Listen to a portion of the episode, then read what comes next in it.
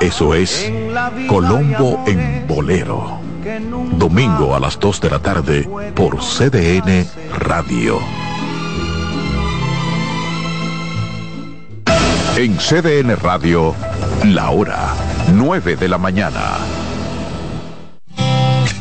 Reyes con mucho más variedad. El periodista más versátil de la Radio Nacional. Reyes con mucho más variedad que hay que oír. Todos los segmentos, informaciones y premios que solo él te brinda con alegría. Reyes con mucho más variedad. El programa que lo tiene todo.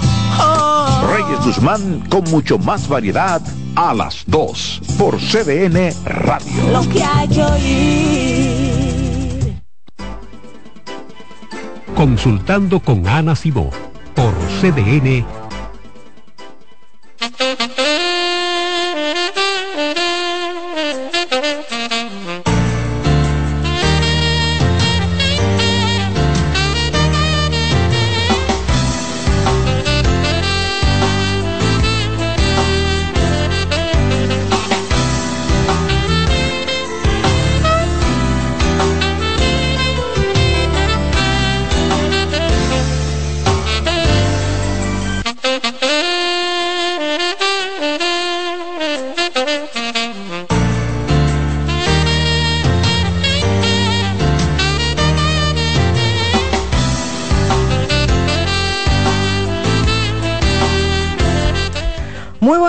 muy buenos días. Arranca consultando con Ana Simón. Muy agradecido de todos ustedes por siempre estar presente en nuestro programa. Como siempre, cargados de buena información, inform- información veraz, información basada en ciencia. Aunque siempre tratamos de hacerlo de forma llana, como decimos en Dominicana, aplatanada, siempre buscamos, hurgamos eh, de forma científica cosas que estén ya eh, avaladas, que estén investigadas. En el día de hoy, yo sé que ustedes esperaban a Ramón Emilio Almanzar. sí, sí, hoy esperaban a Ramón. Yo sé que dicen, ¿qué hace ahí, Ana? Porque, porque tú estás ahí. Nosotros tenemos en esta, desde la semana pasada, tenemos a todo el equipo, eh, Rocío, tenemos parte de los profesores que estuvieron formándonos en el doctorado años atrás. Así que ya se pueden imaginar lo contento que estamos a los que nos formamos en el PhD de sexualidad eh, en, en Almería. Están aquí en el país. Y hoy hay una formación.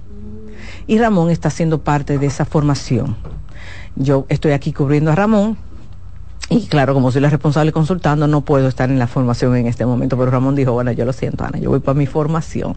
Así es, entonces por eso Ramón no está en, en este momento. Pero en la segunda hora sí estará Heidi Camila. Así es, doctora, así es. Es un programazo el que hemos preparado el día de hoy. En la primera parte, la doctora va a hablar sobre la inseguridad o que no me siento atractivo hacia mi pareja. No siento que soy una persona atractiva, que mi pareja me mira, que mi pareja me desea. No sé si fue algún tema, un cambio físico, engordaste, adelgazaste mucho, te hiciste una cirugía o qué. Ese es el tema que va a tratar la doctora aquí en el programa. Y en la segunda parte hablaremos de los problemas de identidad. No sé quién soy, es un programazo que no se pueden Ay, perder sí. porque yo sé que ayuda a muchísima gente temas como este. Tú sabes, Rocío, que a mí me encanta tratar el tema de la atracción, porque, y, y más en nosotras las mujeres, porque la gente se centra mucho, no, porque tú tienes que estar como un cromo, tú tienes que cuidarte mucho y tú tienes que entender que después de ese parto tú tienes que bajar de tu libra, porque los hombres se fijan mucho en eso. Claro. Es verdad que usted tiene que cuidar su aspecto, no tan solo por eso, es por usted. El cuidado es muy importante, claro que sí. El, el tema de la higiene, el tema de alimentarnos bien, el tema de, de nosotros poner atención a nuestro cuerpo, poner atención a cualquier situación que esté ocurriendo en nuestro cuerpo. Dígase, me está doliendo en alguna parte, yo estoy viendo que, ejemplo, lo veo mucho en las mujeres, yo siento, Ana, que después de cierta hora mi, mi vientre se inflama mucho, yo me estoy dando cuenta que cuando tengo relaciones sexuales yo no estoy lubricando, me arde, me duele. Todas esas cosas hay que ponerle atención. Ahora bien, no es cierto que lo único para mantener la atracción es yo tener el día entero poniéndome crema, el día entero yendo a un gimnasio, el día entero no, yo me voy a hacer todas las cirugías plásticas posibles, yo me voy a estar tericando esta piel, yo voy a... No, eso no es cierto.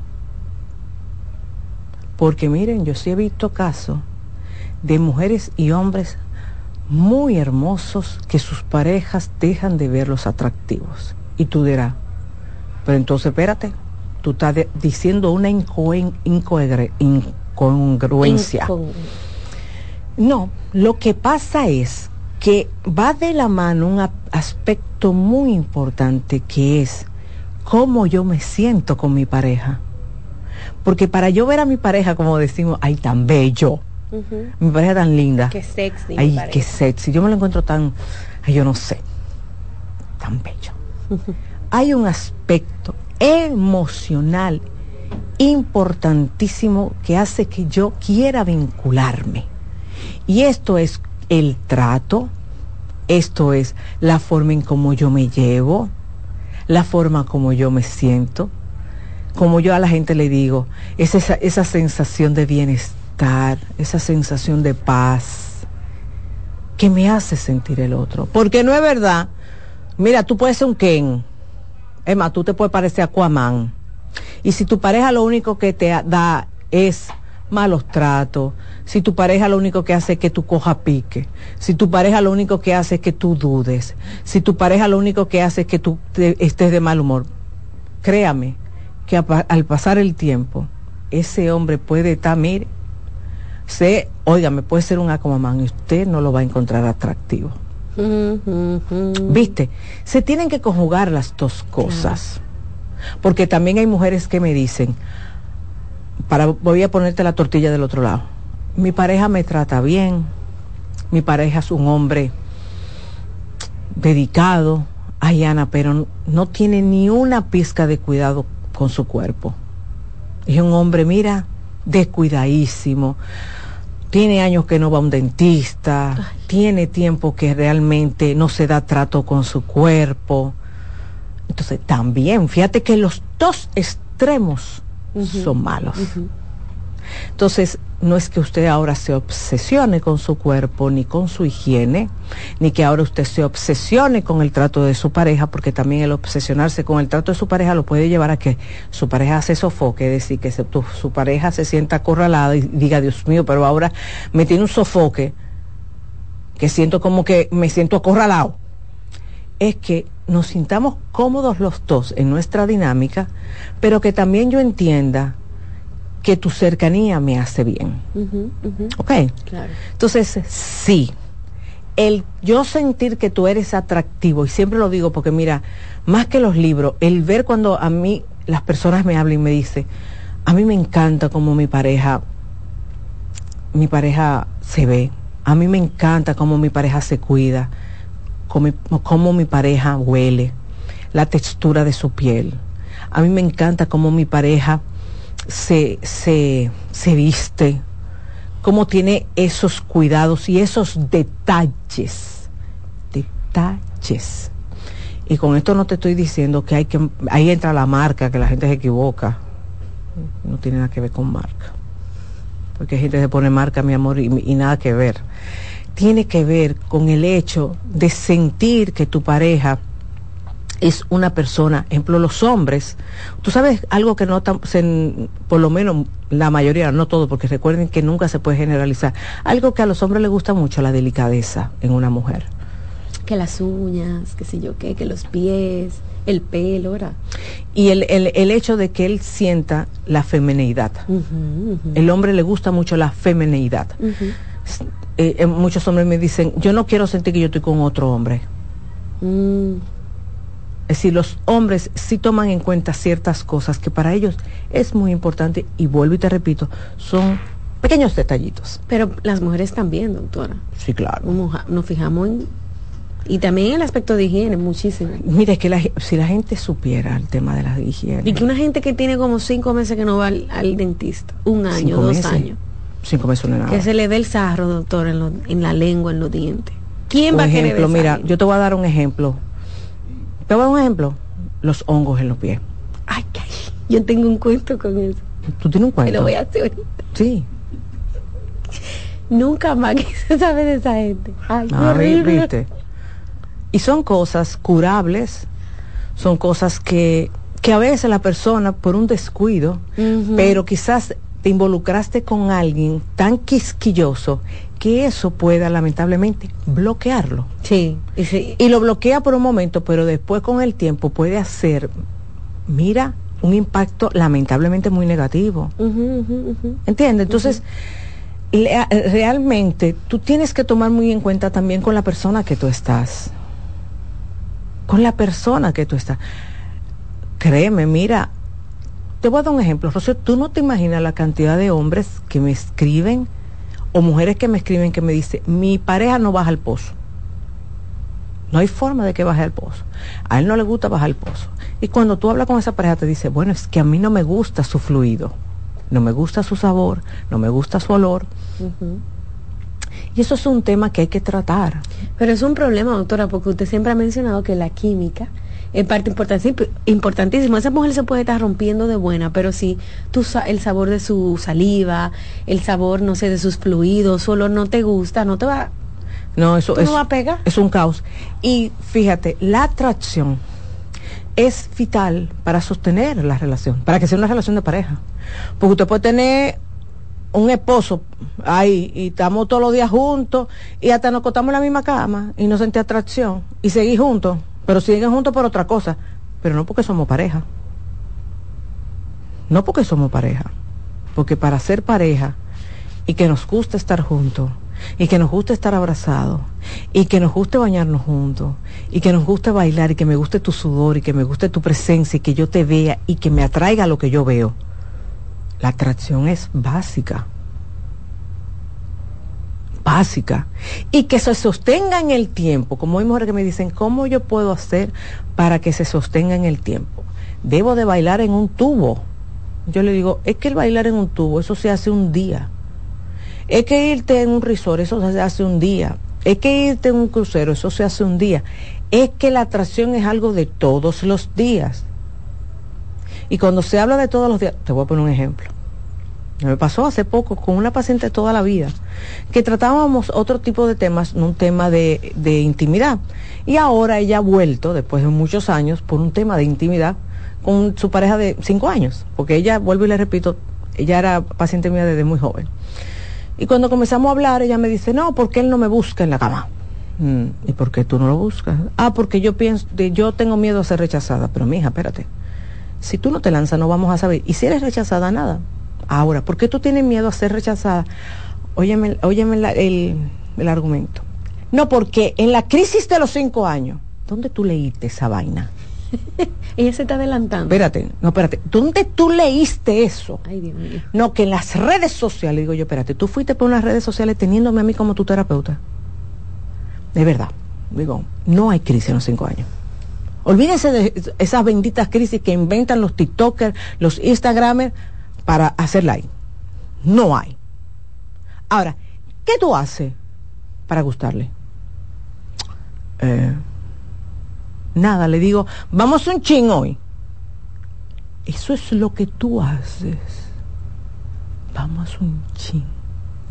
Y entonces tú entiendes ya que con eso él tiene que tener una erección. Oye, oye, qué presión tiene ese pobre tigre. Es decir, que tú no vienes y arrancate a darle beso. Eso. No, tú no haces eso. Tú no vienes y te pones un panty atractivo y le, le floreciste como un pavo real. No. Tú no vienes y te acotaste y le pusiste la nalga ahí. No. ¿Y cómo tú estimulas a ese pobre infeliz? Yo nada más le digo que si hoy vamos un chin, ¿en serio tú entiendes que esa frase debe de ser el afrodisíaco más grande del universo? Mira, yo te voy a decir una cosa, fuera de chercha, aquí hay tigres que tienen que buscársela. De verdad. ¿Por qué? Porque si esa es el único la única estimulación que van a tener, no es bueno. ¿Por qué? Porque así como las mujeres necesitamos muchas veces que nos den la sobadita, que no tenten con una pared, también los hombres. Pero cada, cada pareja es que tiene que buscar qué es lo que le gusta, pero tienen que experimentar, Rocío. Y yo me pregunto, y les pregunto a ustedes, ¿qué es para mi pareja lo atractivo? Y yo sé que muchos van a decir, ah, yo no sé. Pero yo le pregunté a ella misma, ¿qué hacían de novio? Ah, no, yo de novio, mi amor, hasta los panties me le quitaba en el carro. Y se lo ponía ahí en la nariz. ¿Y por qué tú no lo haces ahora siendo esposa? ¿Cuál es la diferencia? Como que tenemos un chip que ya cuando somos esposa no tenemos que apagar. ¿Y por qué? ¿Por qué hay que apagarse? ¿Qué cambia? ¿Por qué hay que ser aburrido? No, no, no hay que ser aburrido. Y yo también le pregunté, ¿y dónde lo hacen en la casa? Porque viven solos. En la cama. ¿Y por qué no lo hacen en la sala? ¿Por qué no lo hacen en el comedor? ¿Por qué tú no sales en cuera por toda tu casa floreteándote? ¿Qué te lo impide? Baja cortina y sal floreteándote. Ella se lo encontró tan grande. Y eso es algo que es lo que estimula la atracción. Ahora, cuando una mujer me dice, me da vergüenza, yo le digo, pues vamos a trabajar la vergüenza y háblalo con él. ¿Qué podemos hacer para quitar la vergüenza? Y háblalo con él. Que él te diga, bueno, pues a mí me gustaría que tú hicieras esto. Mira, podemos hacer esto. Ayúdame con esto. Pero hablarlo. Porque así es como se sostiene la atracción. Es hablarlo con tu pareja, no con una amiga que quizás tiene más trauma que tú. Y te diga, no, amiga, usted está bien. Usted nada más tiene que preguntarle a él, ¿hoy podemos hacer un chin? No, no, no. Esto es con tu pareja. Si te das cuenta que tu pareja te dice, ay, no, no, no te acuestes con perfume porque me molesta, no te acuestes con perfume, pero quizás tu pareja lo que sí le gusta es que tú duermas desnuda. Y hay mujeres que me dicen, ay, a mí no me gusta dormir desnuda. Está bien, no duermas desnuda, pero te acuestas un rato, un rato desnuda. Y después, cuando ya medio te estás durmiendo, te pones tu pijama. Escoger y dejar. Dejar que la piel sea la protagonista de la noche. Tener apertura a nuevas cosas. Tener la capacidad de dejar que las cosas fluyan de forma diferente. Es nuestra pareja. Y así mismo, hombre, ¿qué otras cosas yo puedo hacer diferente? Hoy solamente caricias, hoy solamente caricias en los pies. Hoy besos en otra zona que no sea la acostumbrada para abrir el abanico de posibilidades. Mm. Doctora, hace un ratito estoy buscando una de las preguntas que motivó, ¿verdad? Este mensaje, se la voy a leer porque ya la encontré. dice, yo tengo que contarle a la doctora lo que me pasó. Y es que me siento muy triste, me siento como si no fuera valorada. Eh, han pasado muchas cosas en mi relación de pareja, pero eh, más lo que me pasó ahora es que no me siento atraída por mi pareja. Y vi como mi pareja miraba o deseaba a otras mujeres, pero también vi como me miraba a través del espejo. Sentí en un momento que él sintió hasta asco hacia mí con la ropa que yo tenía puesta. Ana, solamente me arreglé y salimos, pero después de ahí no he vuelto a ser la misma. No hemos tenido intimidad en mucho tiempo y después de ciertos problemas que hemos tenido, la cosa ha bajado. Yo lo quiero y él me quiere, tenemos una relación bonita, pero eso ha afectado nuestra intimidad. Yo no me siento atraída por él. Fue muy triste ver cómo me miraba a mí y cómo miró a otras mujeres. La pregunta es, ¿qué ha pasado? Es decir, en el transcurso de la relación de ustedes, ¿qué ha pasado? Eh, yo soy de la que cuando tengo ese tipo de casos, pregunto, ¿qué ha pasado con tu cuerpo? ¿Qué pasó? Sí, claro. Engordó. Pero, pero es que ahí pasó algo, no tan solo que qué pasó. ¿Qué pasó? Yo nunca voy a olvidar cuando yo estaba haciendo la maestría en terapia familiar, que estábamos en cámara de Gesell, que tuve una paciente, tuvimos una paciente así. Yo estaba del lado de la cámara, yo no era la terapeuta. Yo recuerdo que el señor decía que no sentía atracción, atracción por su esposa y la terapeuta, de forma magistral, preguntó, ¿qué ocurrió? Y él dijo, después del nacimiento de nuestro segundo hijo, todo cambió. Y fue que realmente el, eh, el, cuerpo de ella se modificó de una forma tal y él tenía un tema, tenía un tema eh, con la obesidad, un tema de origen. Es decir, la familia de ese hombre, el tipo era Rocío, el tipo tenía un tema con la delgadez, es decir, era obsesivo. Era tanto así. No, no, te espérate. La terapeuta era gordita. Y ella le preguntó, ¿cómo tú te sientes conmigo? Y él dijo, bueno, realmente yo me pregunto cómo una terapeuta, una mujer tan inteligente, puede estar en ese peso. Mira, ahí mismo yo dije, aquí es que está el tema. Claro. Y fíjate, él tenía una creencia tan fuerte de que las personas obesas eran personas débiles. Entonces, él todos los días la, le, achacaba. tú no pones de tu parte, tú no haces esto, y eso a ella la hundía. Ella tenía una depresión fuertísima, claro. Se puso en mano de, psiquiatra, ella puso, pudo bajar mucho de peso, pero realmente ella estaba muy lacerada porque era una forma de agredirla. Pero la terapeuta de forma magistral le dijo, ¿cómo tú te sientes conmigo? Yo siendo una terapeuta que está en sobrepeso. Y el tipo le dijo, no, para mí usted no sirve. No, no, no, mira, eso fue una cosa. Tenía rasgos narcisista, pero el tipo era, no, el tipo, de por sí, ella le, eh, la esposa dijo en, la consulta que él tenía cuadrito, que el tipo iba al gimnasio, que la familia entera de él era delgada.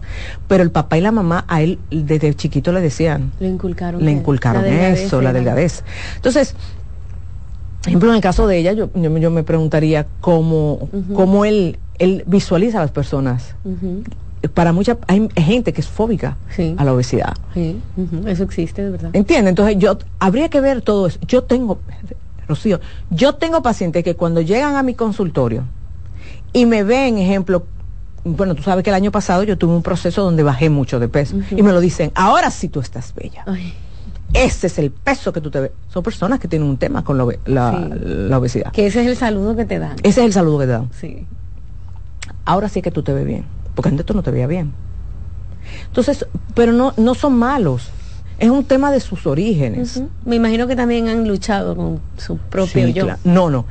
Pero yo tengo uno que todos sus hijos se han hecho bariátrica, que él se la ha pagado. Porque él no concibe a nadie gordo. Simple.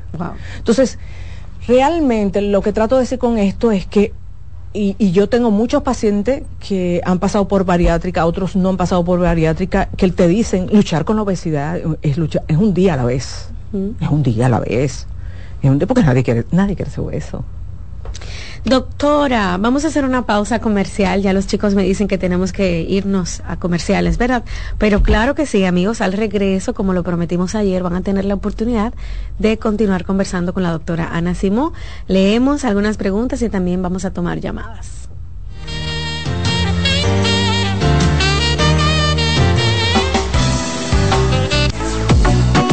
Sigue escuchando, consultando con Ana Simó. Estás en sintonía con CDN Radio. 92.5 FM para el Gran Santo Domingo, zona sur y este. Y 89.9 FM para Punta Cana. Para Santiago y toda la zona norte en la 89.7 FM. CDN Radio. La información a tu alcance. ¿Te perdiste algún programa? Todo nuestro contenido está disponible en mi canal en YouTube. Ana Simón. En Consultando con Ana Simón, terapia en línea. Señales de alerta de la depresión en niños y adolescentes. Detectar la depresión en niños y adolescentes puede ser más complicado que en adultos ya que los síntomas pueden manifestarse de manera diferente. Algunas señales de alerta que podrían indicar la presencia de depresión en niños y adolescentes incluyen cambios en el estado de ánimo. Puede mostrar tristeza extrema, irritabilidad, apatía o una disminución significativa en el interés actividades que solían disfrutar. Cambios en el patrón de sueño, cambios en el apetito, y como resultado cambios en el peso corporal. Muestran una disminución general de la energía y la motivación. presentan dificultades en la concentración de tareas escolares o actividades diarias. También expresan pensamientos negativos acerca de sí mismos y sentir que no son lo suficientemente buenos. Aislamiento social, quejarse de dolores de cabeza, dolores de estómago u otros síntomas. Cambios en el rendimiento escolar, manifestar conductas autodestructivas, como cortarse, hablar de suicidio o hacer intentos de suicidio.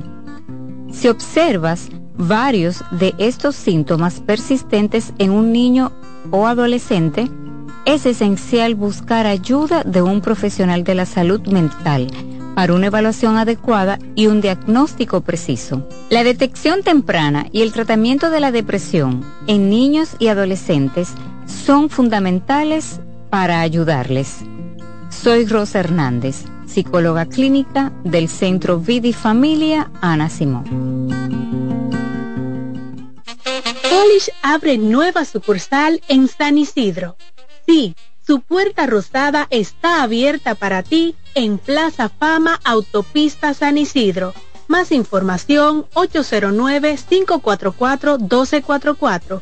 Síguenos, Polish RD. Cansado, loco por salir de la rutina para vivir una experiencia inolvidable y aún no decides a dónde escaparte. Atlantic Tours te ofrece las mejores ofertas en resorts y excursiones en los principales destinos de República Dominicana. Contáctanos al 809-964-9714 para crear momentos inolvidables junto a nosotros.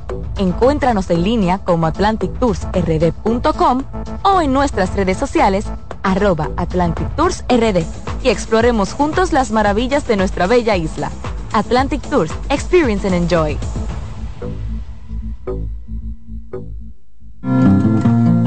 Hola, soy Heidi Camilo Hilario y estas son tus cápsulas de Ecocine.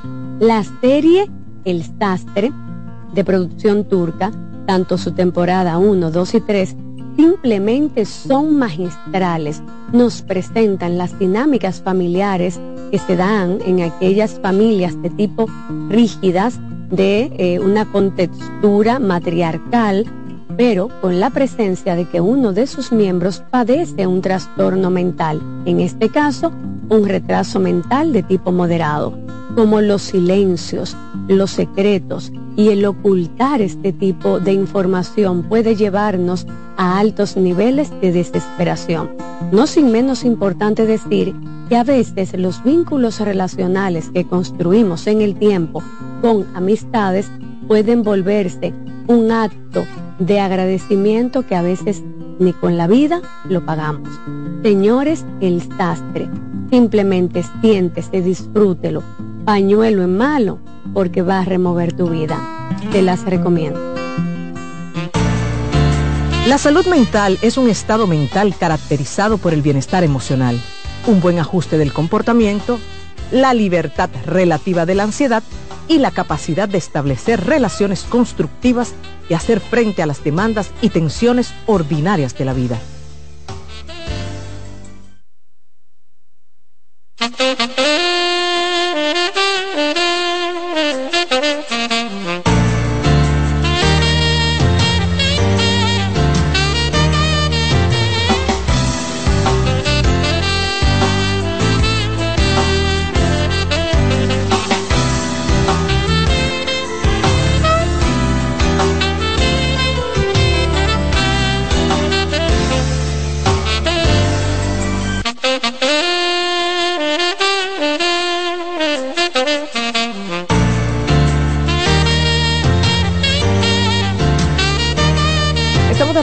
Consultando con Ana Simón. Recordarle que en el Centro Vida y Familia contamos con terapia bajo costo para usted que tiene un presupuesto más limitado. Que ese no sea eh, la razón por la que usted no busque ayuda para su hijo, para usted, para su esposa, para su familia, para usted y su relación. No, no, no, vamos a buscar ayuda. Un tema de duelo, violencia, pareja, aprendizaje Llámenos a 809-566-0948 y también tenemos un WhatsApp 829-622-0948. Bueno, doctora, empezamos bien este segmento de preguntas. Escucha esta pregunta. Dale, a ver. Ustedes me van a ayudar a medir porque yo no sé mucho de medida. Dice, Ana, mi nueva pareja tiene 8 pulgadas de pene y tengo miedo de tener relaciones sexuales porque dice la gente que eso me puede dejar muy ancha. Quiero saber si es verdad. ¿Y a quién ella se le comenzó a contar que tiene 8 pulgadas? ¿Y cómo así que tú? Mi marido tiene 8 ¿Cuánto pulgadas. eso? Yo tengo un novio con 8 pulgadas. ¿Cuánto es eso más Pero, o menos? espérate, ¿a quién ella se puso a contarle eso? ¿Cómo así? Es el tema de nosotras las mujeres. Ya yo me imagino ella poniéndose un tinte. Y tú no sabes que el novio mío tiene 8 pulgadas. Sí, porque como ella, Por eso es que se lo golosean a los maridos. tanto que yo le digo a ustedes que no se pongan a hablarle ni subir fotos del novio, ni está diciendo cómo lo hace, pero ustedes no cogen cabeza. Entonces viene otra, se lo quita y comienzan a llorar. No queda, ninguna mujer queda ancha por, por la, el tamaño del pene. Por 8 pulgadas. No, por 8 pulgadas, no, nada. Está bien lubricada. Y no, no te ponga en posición perrito. Esa posición muchas veces puede molestar cuando el pene tiene ese tamaño. Que dice que es como un plátano grande, doctor. Oye, oye, la y después dicen que soy yo. Lo dijo Rocío. Un plátano baraonero. y lo grande. Que sirve como grande. para tres mangúas. Lo dijo Rocío. Oye. Ay, ay, ay. Bueno, vamos a seguir. Ahorita viene el. Barnelli. Habla con uno. Vamos a seguir, mi gente, con Ahorita, las ahorita comienzan a escribirnos por aquí. ¿Quién es él? ¿Dónde vive? No, no, ella no, no lo diga, mi hija. Ay, lo mía, no te pongas a hablar de eso, Deja porque ¿para qué tú te pones a hablar eso? ¿Verdad que sí? Que no se lo siga diciendo a la A la nadie. A todas las amigas hay que decirle, el mío la tiene así. Bueno. Bueno, vamos a seguir. 809-683-8790, 683-8791. Esos son los números del programa de radio. Usted puede llamar y hablar con la doctora Ana Simón. También puede escribir su pregunta a través del WhatsApp en el 829-551-2525. 829 551-2525. Doctora, buenos días. Este tema es para mí y para mi esposo. Después de cierto tiempo, las cosas ya no son la, la misma en nuestra relación de pareja. Hicimos un cambio de alimentación y bajamos muchísimo de peso. Pero yo he tenido problemas, doctora, para tener deseo sexual. Igual me encuentro a mi esposo atractivo, pero ya no es lo mismo de antes. Es como si se le fue la gracia. Ambos hemos bajado entre 35 y 45 libras. Wow. Me gustaría que nos dé un consejo. Siempre le digo a mis pacientes cuando van a hacer esos cambios alimenticios que tienen que ser supervisados, porque sí, a veces ese cambio puede traer que dejen de comerme cosas que sí son importantes para lo que es el tema sexual. Ejemplo, mira, un tema muy importante, el zinc. El que se ha, se ha investigado bastante. El zinc es muy importante a la hora del apetito sexual, para ambos. Mm. Sí. Vamos a buscar qué alimentos tienen zinc. Sí, tienen que buscar qué alimentos tienen zinc, porque eso es muy importante. Y, ejemplo, en, en- a veces la gente cree que no, pero a veces cuando me hacen esa dieta súper estricta, eh, la testoster- testosterona baja muchísimo. Y la testosterona es muy importante para lo que es el tema sexual también. Perfecto. Buenas. Hola, Sí, buen día. adelante. Con la doctora. Dígame. Doctora, yo tengo mi... ¿Es la doctora Ana Simón? Sí, te escucho. Ok, doctora. Yo tengo mi esposa que está obsesionada con usted. No es... Es obsesionada. Y yo necesito ver cómo yo consigo una cita con usted. Porque yo sé que usted es muy ocupada. Tienes que llamar al centro, hablar con Lori, Loli, que es mi asistente y es la que maneja mi agenda de citas. 809-566-0948. Esa es la única forma, ¿eh? Que la ella es la que maneja mi agenda, eso ni siquiera yo soy la que la manejo, porque ella es la que sabe. Si no te voy a negar, cuando entré el 8 de enero, eh, mis citas ya estaban para el mes de marzo, es decir, para mar en ese momento, no sé ahora. Yo estaba ya llena, llena hasta marzo. Así es. Llame a Loli ojalá que tenga espacio, pero esa es la única forma. Llamando al Centro Vida y Familia al 809-566-0948. Hola. Buenas. Buen día, Buen día. doctora. Adelante. Eh, mi pregunta no va relacionada con el tema, No pero importa. que me oriente. Yo tengo un amigo que él tiene una novia que de una relación de cuatro años, pero hace un año ella le fue infiel, o sea, se tenía una relación paralela con él, con otro chico y tenía un año con el otro chico y con él tenía cuatro. Pasa que ella lo dejó a mi amigo por el otro. Pero mi amigo le sigue insistiendo, insistiendo, insistiendo hasta que logró que ella estuviera con él otra vez. Okay. Luego de un año de eso, él el fin de semana se fue a vivir, se fue a dormir con ella y da la casualidad de que el otro chico, el del cuerno, la llama.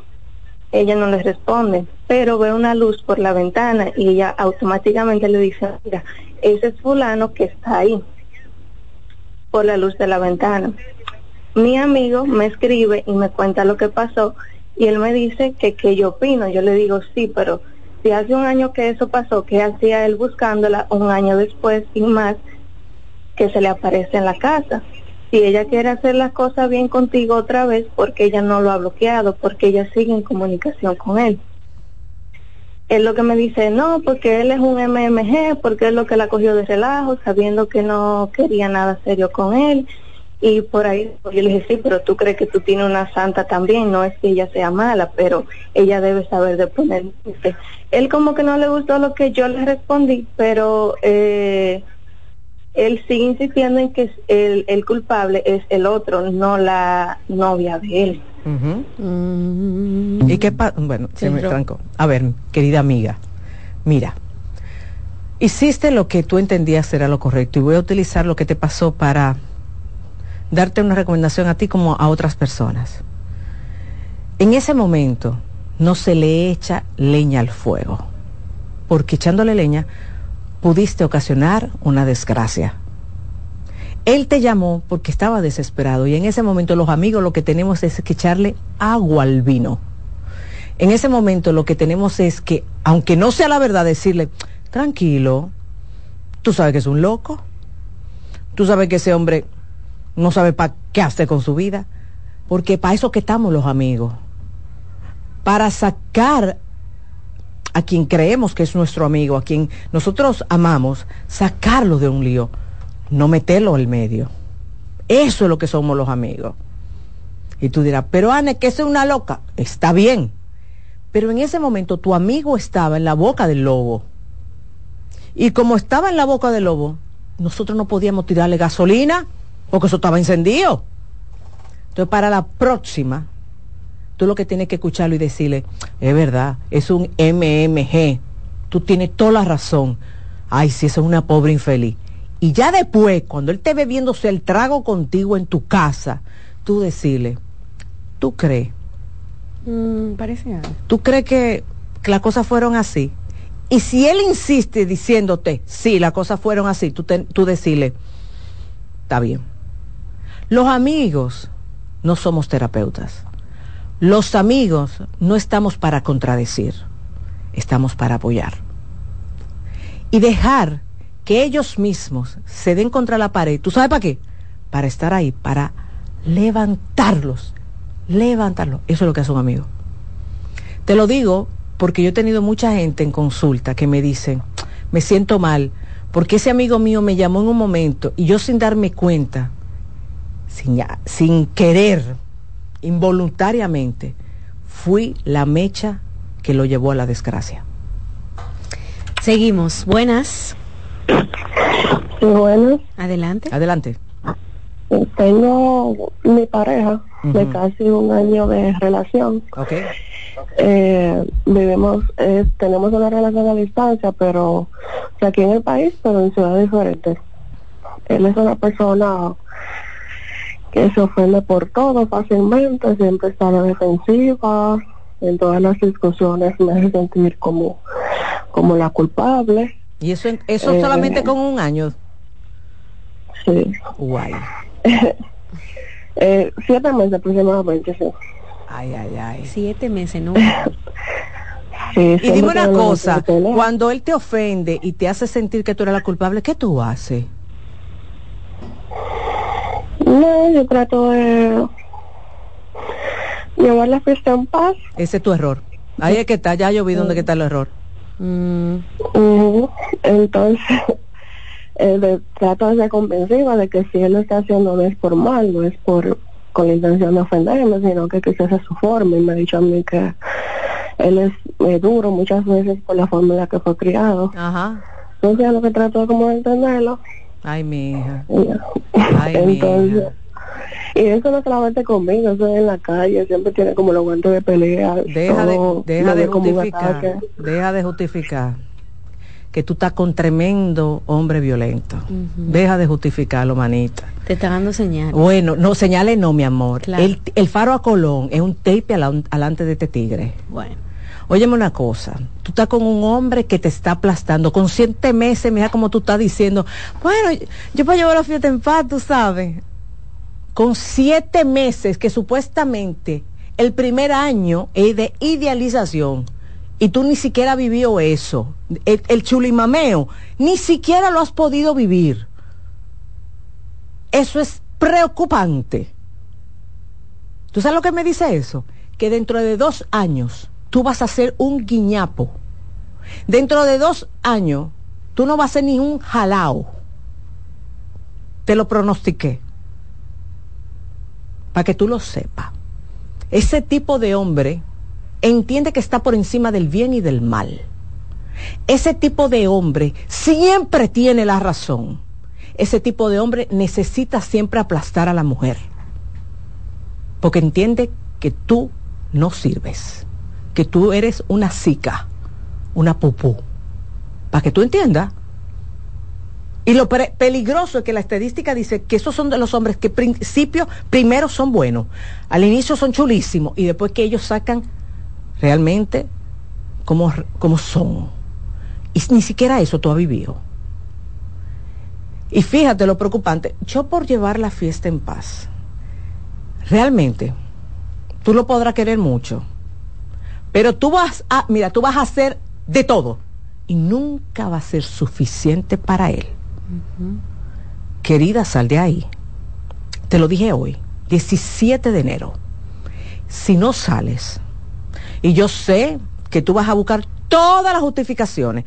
Él sufrió mucho, lo maltrataron, tuvo trauma, su mamá lo abandonó, su papá no lo quiso. Él es un hombre bueno, él inteligente, él me va a querer. Vas, tú me vas a buscar todas las justificaciones. Y yo te puedo asegurar que ahí no es. ¿Tú quieres hacer la prueba? Cuando tú vuelvas a discutir con él, tú le vas a decir, no, no es así y tú vas a ver la insulta que te va a dar. Haz la prueba y después me escribes. Doctora, dice esta pregunta a través de las redes sociales. Mi cuerpo ha cambiado mucho después que tuve mis dos hijos. Siento que a mi esposo ya no le gusto como antes. Porque me dice, yo quiero verte como eras antes. Ay, mi madre. Y le gusta ver a otras mujeres que tienen un cuerpo bonito. Realmente, Ana. Perverso. Es un perverso. Eso es un perverso.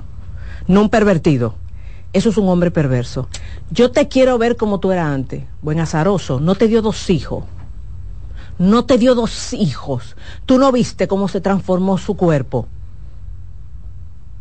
Esos son los hombres que no saben lo que es tener empatía. Qué bárbaro. Ah, no, él quiere que tenga el cuerpo de otra, que yo te puedo asegurar que nunca tenido un hijo. Yo te lo puedo asegurar. Y no te puedes imaginar la presión que tiene esa pobre tipa. Que se pasa el día entero mirando en Instagram cómo adelgazar en 21 días. La dieta antiinflamatoria. ¿Qué hacer? Haciendo de todo, porque ese tampoco le paga un diabetólogo, ni un nutricionista, ni un endocrino, nada. No le paga nada para que ella, para que ella pueda rebajar. Ni le quiere comprar la faja de, de 4 mil pesos, no. Él le quiere comprar, le comprar la faja de 800 porque son así de egoístas.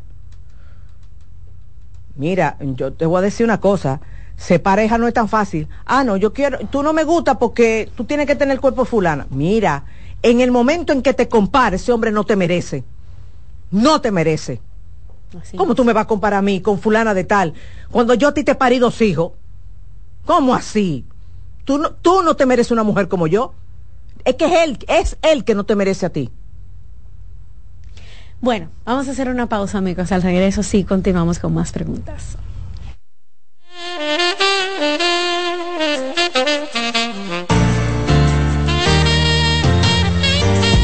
Estás escuchando Consultando con Ana Simón. Estás en sintonía con CDN Radio. 92.5 FM para el Gran Santo Domingo, zona sur y este y 89.9 FM para Punta Cana. Para Santiago y toda la zona norte en la 89.7 FM. CDN Radio. La información a tu alcance. Envía tus preguntas a través del WhatsApp del programa 829-551-2525.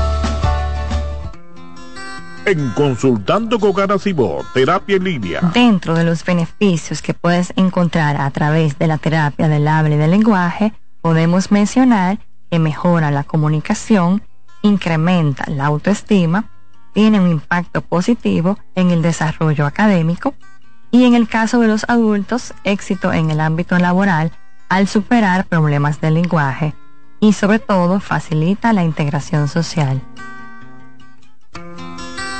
En Consultando con terapia en línea. Un reciente estudio de la Universidad de Boston ha concluido que existe relación entre ser optimista y vivir más tiempo. Los científicos analizaron a 70.000 mujeres durante 10 años. Cuando estudiaron factores como la dieta, cuánto ejercicio hacían, el alcohol que bebían y si fumaban o no, así como sus niveles de optimismo, concluyeron que la longevidad de quienes pertenecían a los grupos más optimistas era de media un 15% mayor. También tenían más probabilidades de llegar a lo que se considera como excepcionalmente longevo, que es vivir 85 años o más.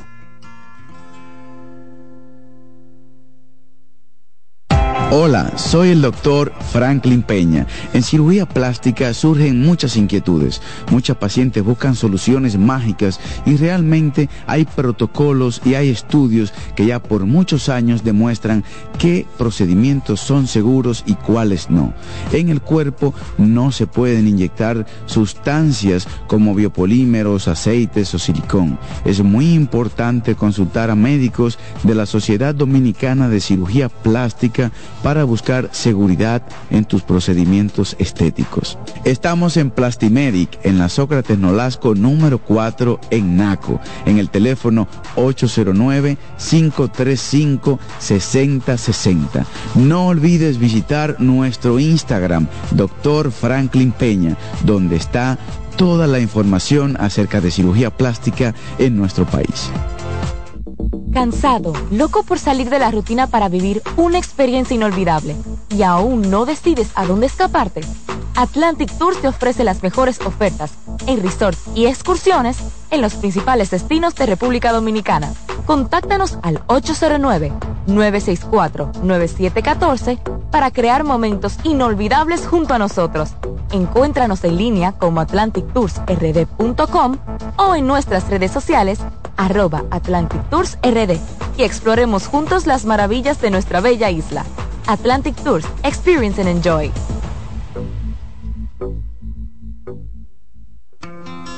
En Consultando con Garacimo, terapia en línea. ¿Sabes qué son adaptaciones curriculares?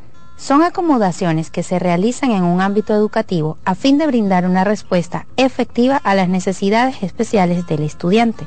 Hay dos tipos de adaptaciones la primera, de acceso, que contempla todo lo que se refiere al espacio físico. Y la segunda son adaptaciones de contenido, aquellas que adecúan el programa curricular a las necesidades de este niño o adolescente. Su importancia radica en la mejora de la calidad educativa ya que potencializa las habilidades del estudiante.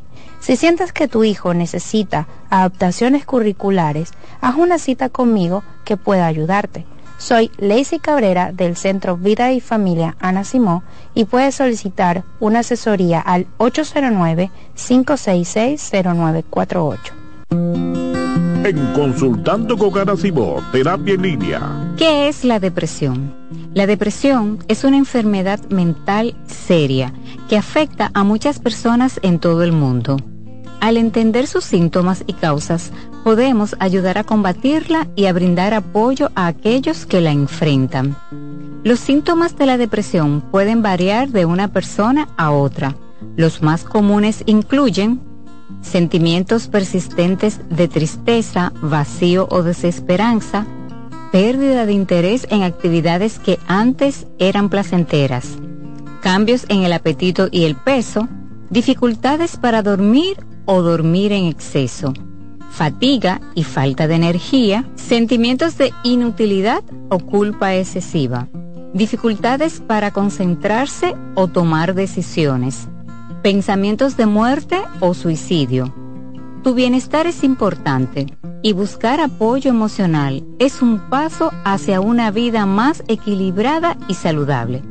Recuerda que no estás solo.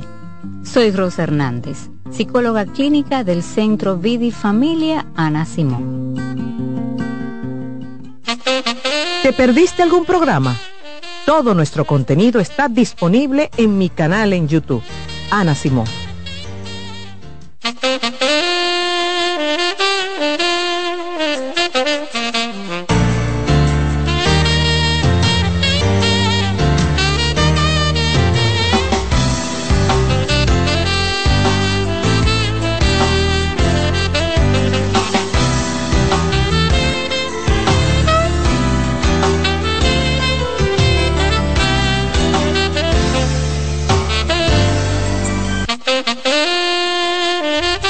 Continuamos en Consultando con Ana Simo este miércoles miércoles 17 de enero. Vamos a seguir leyendo sus preguntas, las que me envían a través de las redes sociales. Por WhatsApp pueden escribirme y yo se la leo a la doctora. También pueden llamar a los números que aparecen en pantalla en el 809-683-8790, 683. 8791. Doctora dice, hace seis años, al principio, a mi esposo no le gustaba mucho mi físico porque mis senos estaban caídos, al haber tenido una hija antes de él. Luego hizo varias insinuaciones de mi flacidez en el cuerpo y esas cosas hicieron que el amor vaya de mal en peor. Ya tengo cuatro hijos y a pesar del tiempo no confío en él porque tiene la mala costumbre de mirar a mujeres en la calle. Yo he hablado con él ya y todo eso. Ya no creo, doctora, en nuestro supuesto amor. ¿Cómo puedo hacer para trabajar eso en mí? ¿Usted cree que es una razón para dejar mi matrimonio? Yo nunca voy a decir cuáles son las razones para usted dejar su matrimonio, porque eso es algo muy personal, pero sí le puedo decir que mirar a otra persona delante de su pareja es una forma de agresión. Porque yo siempre he dicho, el sentido del gusto a usted no se le va porque usted está en pareja. Eso no se va. Pero que usted respete a su pareja mirando a otro delante, claro que es un irrespeto. Siempre lo he dicho, es un irrespeto. Usted no tiene que hacer eso. Y si usted lo hace porque usted no respeta a su pareja y eso, señores, poco a poco, claro que va lacerando nuestro amor propio. Claro que lo va lacerando. Y cuando a mí la gente me dice, ¿cómo yo voy a trabajar eso? Puedo, yo quiero ir a terapia a trabajarme eso, yo se lo digo, pero dime tú, tú trabajándote eso en terapia y en tu casa seguir recibiéndolo eso, ese, ese chuchazo. No, porque dime, ¿cómo, ¿cómo tú lo trabajas? Si en tu casa te lo van a seguir haciendo. Tú lo que tienes que aprender a ponerle límite a tu pareja primero porque eso no, eso no es justo, tú recibir eso en tu casa.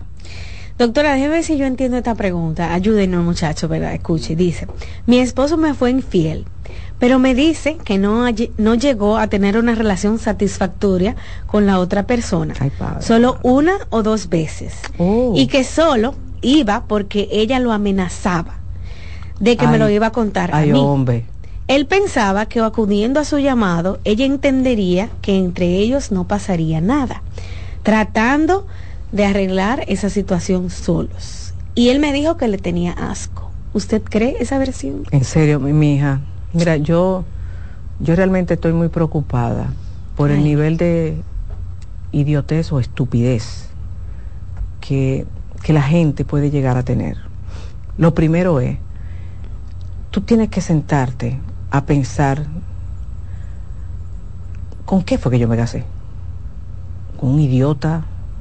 ¿Con uno que se cree idiota? ¿Con un retrasado mental? Y yo sé que tú vas a decir, no, yo no me casé con eso. Ah, entonces como yo no me casé con eso, esto es un cuento. Un cuento de camino que yo no me voy a tragar. Que este cuento se lo quiera él hacer a otra gente. A mí no. Pues yo no me voy a creer este cuento. Segundo, una gente que comienza a hacerme cuento a mí, significa que no está arrepentido de lo que hizo. Y siempre lo he dicho. En un tema de traición, si la persona comenzó haciéndome cuentos, significa que no está arrepentido de lo que hizo. Y me está viendo a mí la cara de idiota, porque él cree que yo soy idiota. ¿Yo soy idiota? ¿Soy yo una idiota? No, yo no soy un idiota. Entonces yo tengo que manifestar mi nivel de inteligencia. ¿Y cómo lo voy a manifestar? Yo accionando como la mujer inteligente que soy. Que podré amarlo mucho, podré tener un, sentimiento muy grande, pero antes de ese sentimiento yo tengo que demostrar lo muy inteligente que yo soy. Y yo le voy a demostrar a él que yo no me voy a comer este cuento estúpido, porque realmente es un cuento muy estúpido porque si tú te quedas ahí, él va a decir, pero qué estúpida es ella. Entonces yo puedo seguir haciéndole cuentos estúpidos a ella. Zapatense, señores. Aprendan a regalar la ausencia a las personas que no son capaces de cuidar nuestra dignidad.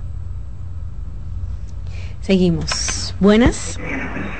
Aló, buen día. Adelante. Sí. ¿Estás al aire? ¿Es tu pregunta? Sí, buenos días. Dígame. Hola, jóvenes. Eh, tengo una situación ahí que quiero comentar para ver qué tal puede resultar su sugerencia. Yo tengo la siguiente condición.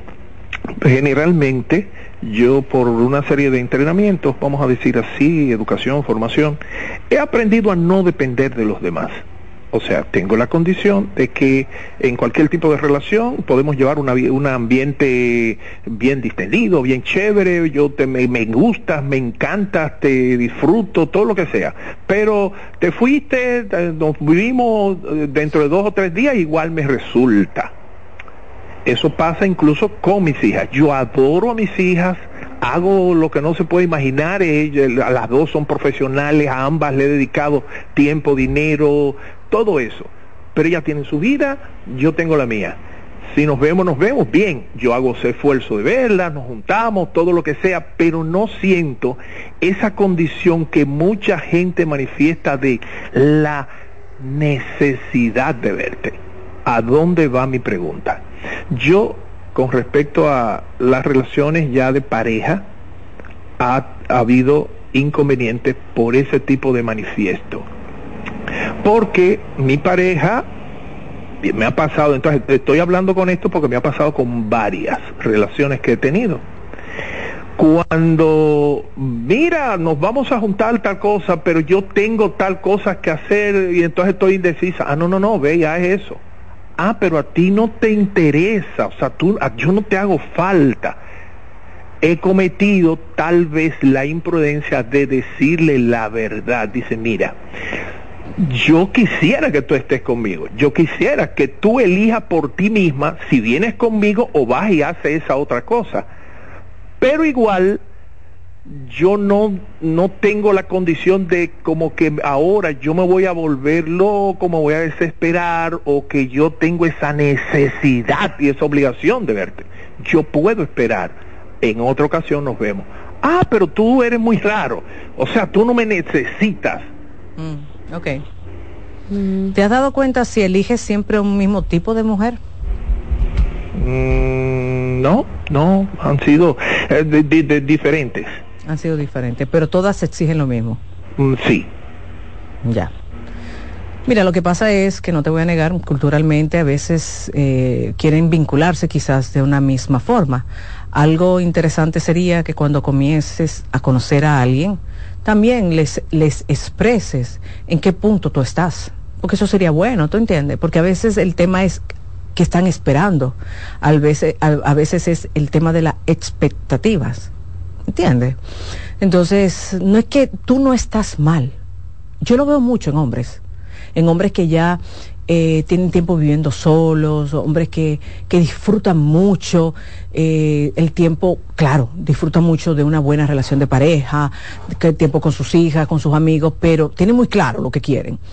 Pero es, es vital que tú les expliques a tu pareja ese punto tuyo, porque es una negociación, para que ellas no, no esperen algo de ti. Porque el tema es que si tú no explicas, y como tú eres tan abierto, quizás ellas pueden man, malinterpretar, no porque tú estés dando un mal mensaje, es ella que en su cabeza piensan quizá otra cosa. ¿Entiendes? Entonces, cuando ya tú estés conociendo y ya ustedes estén en un punto donde tú entiendas que es importante que ellas conozcan esto de mí, yo decir eso, porque realmente ellas lo pueden interpretar que tú no tienes interés y tú tienes un interés muy genuino, pero tú lo que no quieres es que ellas entiendan que tú vas a estar eh, expresando esa necesidad donde realmente tu forma de quizás vincularte es una forma tan abierta eh, que quizás ella no, no es tan acostumbrada. ¿De acuerdo? Doctora, para finalizar, dice este chico, Ana, necesito contarte, tengo más de 10 años de relación, hace unos años le pedí que nos casáramos y dijo que prefería mudarse y ahorrar. Cuando llegué a la meta, me dijo que no, que ahora ella tiene que esperar a buscar un trabajo. Yo le busqué un trabajo con una amiga y resulta que hizo de todo para que no la contrataran. Así me dijo mi amiga, que fue quien la entrevistó en el tema de relaciones humanas. Doctora, cuando la confronté me dijo que no se sentía trabajada para eh, lista para trabajar en, ese momento, que su prioridad era la universidad, de su decisión, etcétera. Yo me negué a ayudarla y consiguió un trabajo por su cuenta propia. Le pregunté ahora cuándo nos vamos a mudar y ella me dijo que cuando ganara más dinero. El caso es que cada vez que quiero mudarme, ella pone otra condición y otra condición. Me puse a llorar, doctora, y me dijo que yo era muy ñoño y luego traté de alejarme de ella un tiempo, pero solamente duré 12 horas. prometí no volver a hablarle de mudarnos hasta que ella se decida. Me siento mal, Ana, creo que no es justo lo que está haciendo conmigo. No es justo, pero también sus acciones te están, te están hablando claramente que tú no eres la prioridad en su vida ahora mismo y que, que, realmente ella tiene un amor muy lindo por ti, pero ella no quiere mudarse, mi niño, y para eso son los noviazgos. Tú sí quieres mudarte, pero ella no. Entonces, lo peor es que imponerle a ella una mudanza. Entonces, tú tienes dos opciones. O sigues la relación de pareja sin hablar de mudanza o te quitas de ahí. Tú tienes esas dos opciones. Porque ella no quiere mudarse, mi hijo. Entonces, está muy claro. Aquí, aquí ella no te está engañando. No, ella no te está diciendo sí mañana pasado. No, ella te está diciendo yo ahora no quiero, yo quiero más cuarto. Yo de, ahorita fue yo quiero esto. Yo, ella está muy clara. Ella como que no se quiere mudar con él, doctor. Pero espérate, Rocío. Él ahorró para buscar Sí, pero espérate, pero espérate, espérate, Rocío, no, espérate, no, no, espérate. No vamos a ser mezquinos. Mm. Ella está muy clara en que quiere alcanzar ciertas cosas antes de mudarse. El error de ella sería mudarse sin ella querer alcanzar esas cosas. Ese es el error de ella. Si ella lo pues yo tengo mucha gente, no, pues, pues ya, pues yo, como digo, la otra muchacha de ahorita, para llevar la fiesta en Padre Marcelo, mira, es un divorcio seguro. Porque ella no está lista, es ella que no está lista. Y ella puede, vuelvo y te repito, tener un amor genuino por él, pero no quiere. Ay, ¿qué vamos a hacer? No debe, ella está haciendo lo correcto, no quiero. Entonces muchas veces la mujer le pone un ultimátum, él lo puede poner, mira, si de aquí a tal sitio no nos mudamos, se acabó Tú sabes una cosa, eso sería el error más grande que él cometería, porque va a llegar ese momento y él entonces se va a tener que ir. Él lo que tiene que saber es, o sigo con ella como pareja, novio, bien, o me quito de aquí. Ahora, también el tema es, ¿por qué para él es tan importante casarse? ¿Por qué? Mudarse juntos. ¿Pero por qué? Ahora mismo, ¿por qué? Y él no se, no se traza, déjame entonces yo, yo lograr otras cosas, ponerme yo entonces otras metas. Bueno. Llegamos a la parte final de este primer tema, amigos. Al regreso continuamos con más.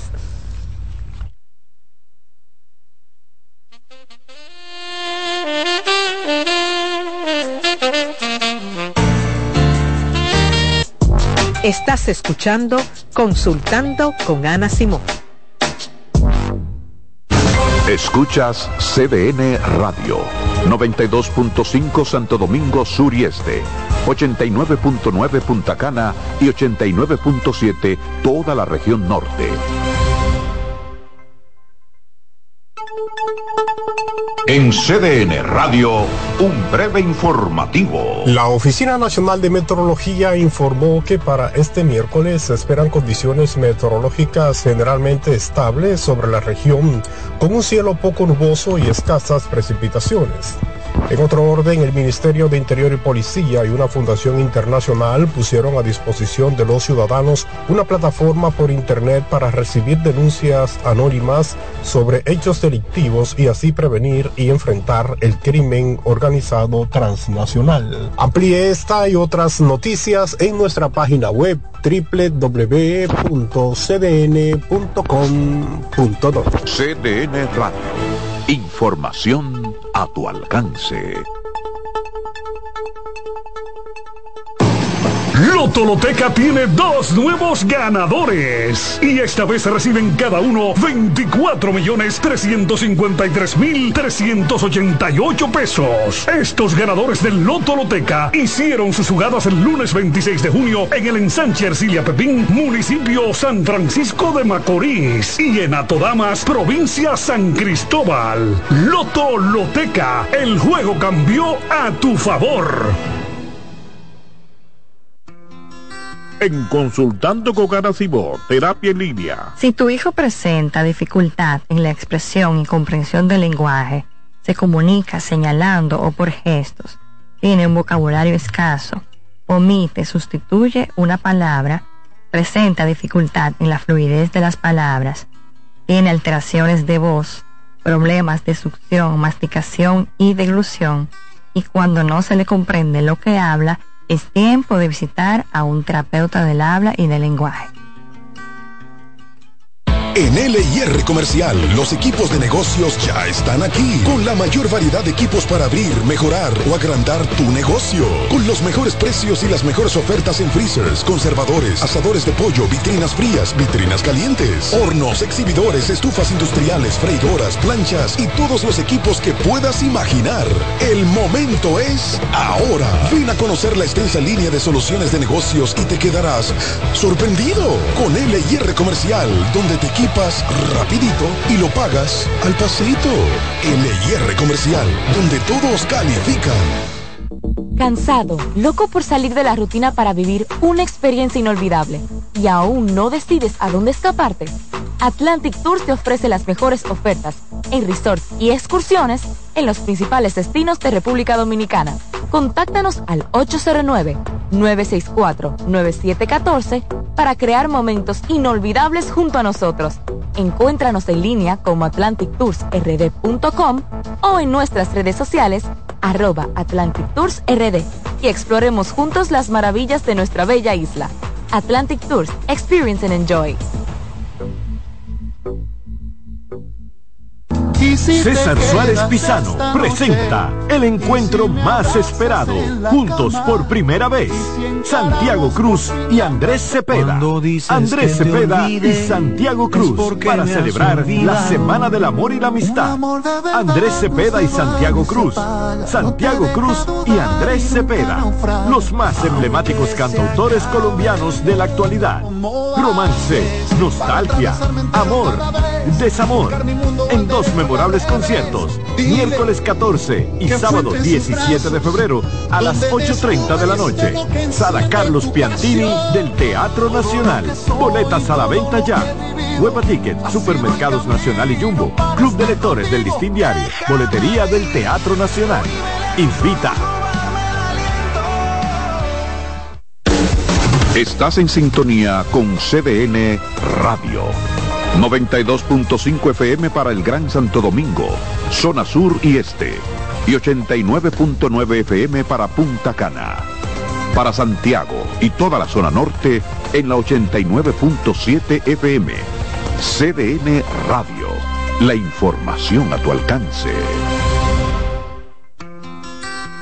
En Consultando con Garacimo, Terapia en Línea. Los abrazos para los niños son como el agua para una planta. Les ayudan a crecer sanos y felices y dar sus mejores frutos. Está demostrado que el niño durante la etapa de crecimiento necesita abrazos. Las razones son que ese contacto físico amoroso estimula el nervio vago y provoca que descienda la tensión acumulada durante el día. El abrazo libera dopamina y oxitocina, que son las hormonas del placer. Además, reduce el nivel de cortisol asociado al estrés. Los adultos también necesitamos abrazos para estar sanos, pero hay una serie de carencias que normalizamos y generan en los adultos adicciones, como el tabaquismo. La pregunta es, ¿cuántos padres, madres o abuelos les dan a sus niños los abrazos que necesitan? Ante la duda, te damos las respuestas. Nunca son demasiados. Abrázalos.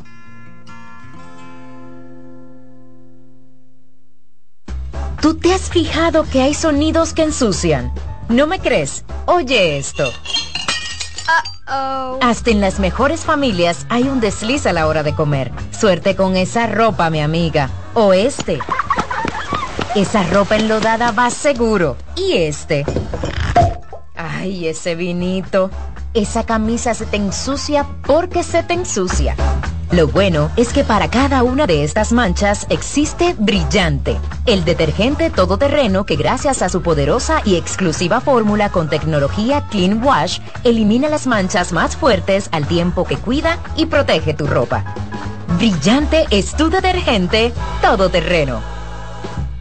Ahorra tiempo. Con tu paso rápido, evita las filas y contribuye a mantener la fluidez en las estaciones de peaje. Adquiere tu kit de paso rápido por solo 250 pesos con 200 pesos de recarga incluidos. En Consultando con Garacimo, Terapia en Línea. ¿Qué hacer si un familiar te dice que tienes deseos de morirse? Si un familiar te confía que tiene deseos de morirse, es crucial tomarlo en serio y brindarle apoyo inmediato. Algunas pautas para ayudarlos son, escucha atentamente, ofrece un espacio seguro para que exprese sus sentimientos sin juzgarlo. Sé compasivo y empático, demuestra que te preocupas por ella y que estás ahí para apoyarla. No minimices sus sentimientos. Evita frases como ya se te pasará, no te sientas así. Esto invalida sus emociones. Brinda acompañamiento. Ofrece sostén en el proceso, desde buscar ayuda hasta asistir a terapias. Comunícate con otros seres queridos. Informa a otros miembros de la familia o amigos cercanos para que también puedan brindar apoyo. Pregunta sobre su seguridad. ¿Qué tan frecuente tienes pensamientos de muerte?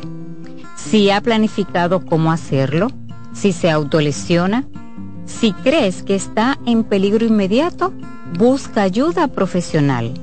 Recuerda que actuar con prontitud puede marcar la diferencia en la vida de esa persona. Soy Rosa Hernández, psicóloga clínica del Centro Vida y Familia Ana Simón. Oye, es que siempre me han gustado las gorditas. Son más sabrosas y tienen mamacita para morder. Y ese quesito quemadito en el borde, increíble. Atrévete a probar nuestra gordita pan pizza con el más rico queso mozzarella y provolón y tu ingrediente favorito hasta el borde. Hoy pide gorditas de Domino's. ¿Te perdiste algún programa? Todo nuestro contenido está disponible en mi canal en YouTube. Ana Simón.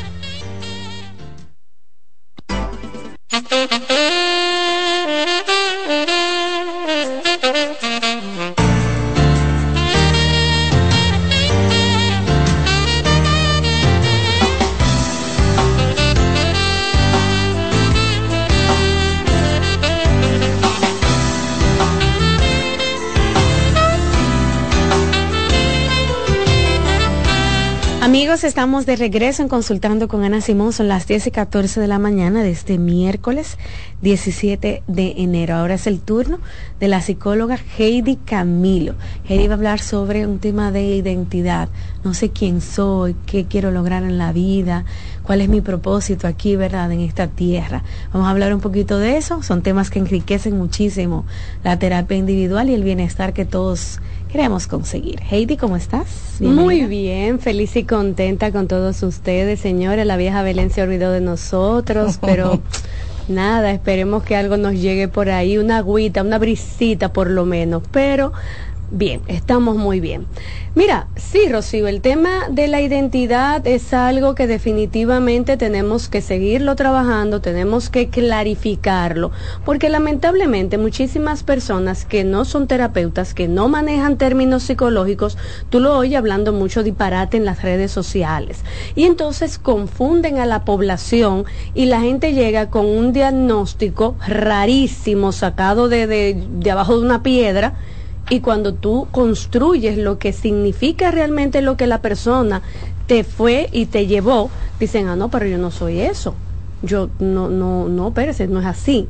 Cuando hablamos de identidad, el primero que habla de identidad y quien eh, acuna el, el, término es Eric Erickson, para que estemos claros. O sea, eso no fue que alguien sentado bajo de una mate coco se inventó eso. Uh -huh. No, estamos hablando que Identidad es el sentido de mismidad, de continuidad, es el conjunto, y lo hablo desde la parte académica, porque evidentemente como académica me gusta que la gente pueda psicoeducar, y de hecho el programa tiene esa misión y visión, psicoeducar a la población.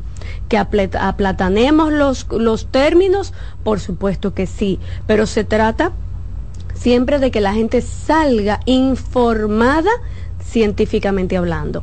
Cuando hablamos, repito, de identidad, hablamos de un, hablamos de un conjunto de rasgos, características que hacen única a una persona y obviamente identificable dentro de un conjunto en el grupo. Todos tenemos identidad. Mira, Rocío, es lo mismo que la personalidad. La gente dice, no, porque fulanita no tiene identidad, fulanito uh -huh. no tiene eh, personalidad. Uh -huh. Mire, si eso es así, ese ser humano no existe. Porque aún en los cuentos, en los libros, con los personajes que construyen los autores, ese personaje tiene una identidad, tiene características, por eso tú de repente te puedes eh, sentir afinidad, qué sé yo, con María la del Barrio, para ponerte un, un término. Todos, todo lo que implica una interacción tiene identidad. Por supuesto, esta identidad es lo que nos hace únicos y se construye desde la cosmovisión individual y del contexto relacional, es decir, de cómo yo me veo, cómo yo me siento con esto que veo y lo que el grupo ve de mí y asume de mí. Dentro de las identidades, o dentro de la identidad, mejor dicho, tenemos que hay distintos rasgos. Hay personas que son muy influenciables y eso es parte de su identidad, por eso la gente dice, no, porque fulano no tiene identidad, porque tú lo ves que vive copiando de, de, de, de lo que pasa en el momento. Esa es su identidad, una identidad vamos a decirle camaleónica, porque evidentemente esta persona necesita ser aceptado por el grupo o moverse al son del, del, contexto donde esté. Por esto la gente camaleónica, todo el mundo sabe lo que es un camaleón. Uh -huh que es un animalito que cambia de color, que tiene la habilidad de camuflajearse para pasar desapercibido y no ser comido si él está, si el camaleón está en una mata y la mata de color marrón, todo está muy bien hasta que ve una amenaza. Desde que ve una amenaza se pone color marrón porque tiene que disfrazarse. Bueno, así mismo hay personas. Tienen esa identidad camaleónica y tú lo ves que llegan a un grupo y no fuman, pero el grupo fuma. Entonces yo tengo que caer bien. Yeah, ¿Qué hago? Que empiezo a no, porque mira, no, yo no quiero ahora intentan y aprenden, pero realmente no son fumadores. O son personas que de repente no creen en tal eh, cosa, pero quieren caer y ser aceptados en ese grupo. O pueden ser influenciables. Yo no creo en algo, pero de repente me empiezo a juntar con Rocío, que sí cree. Uh -huh.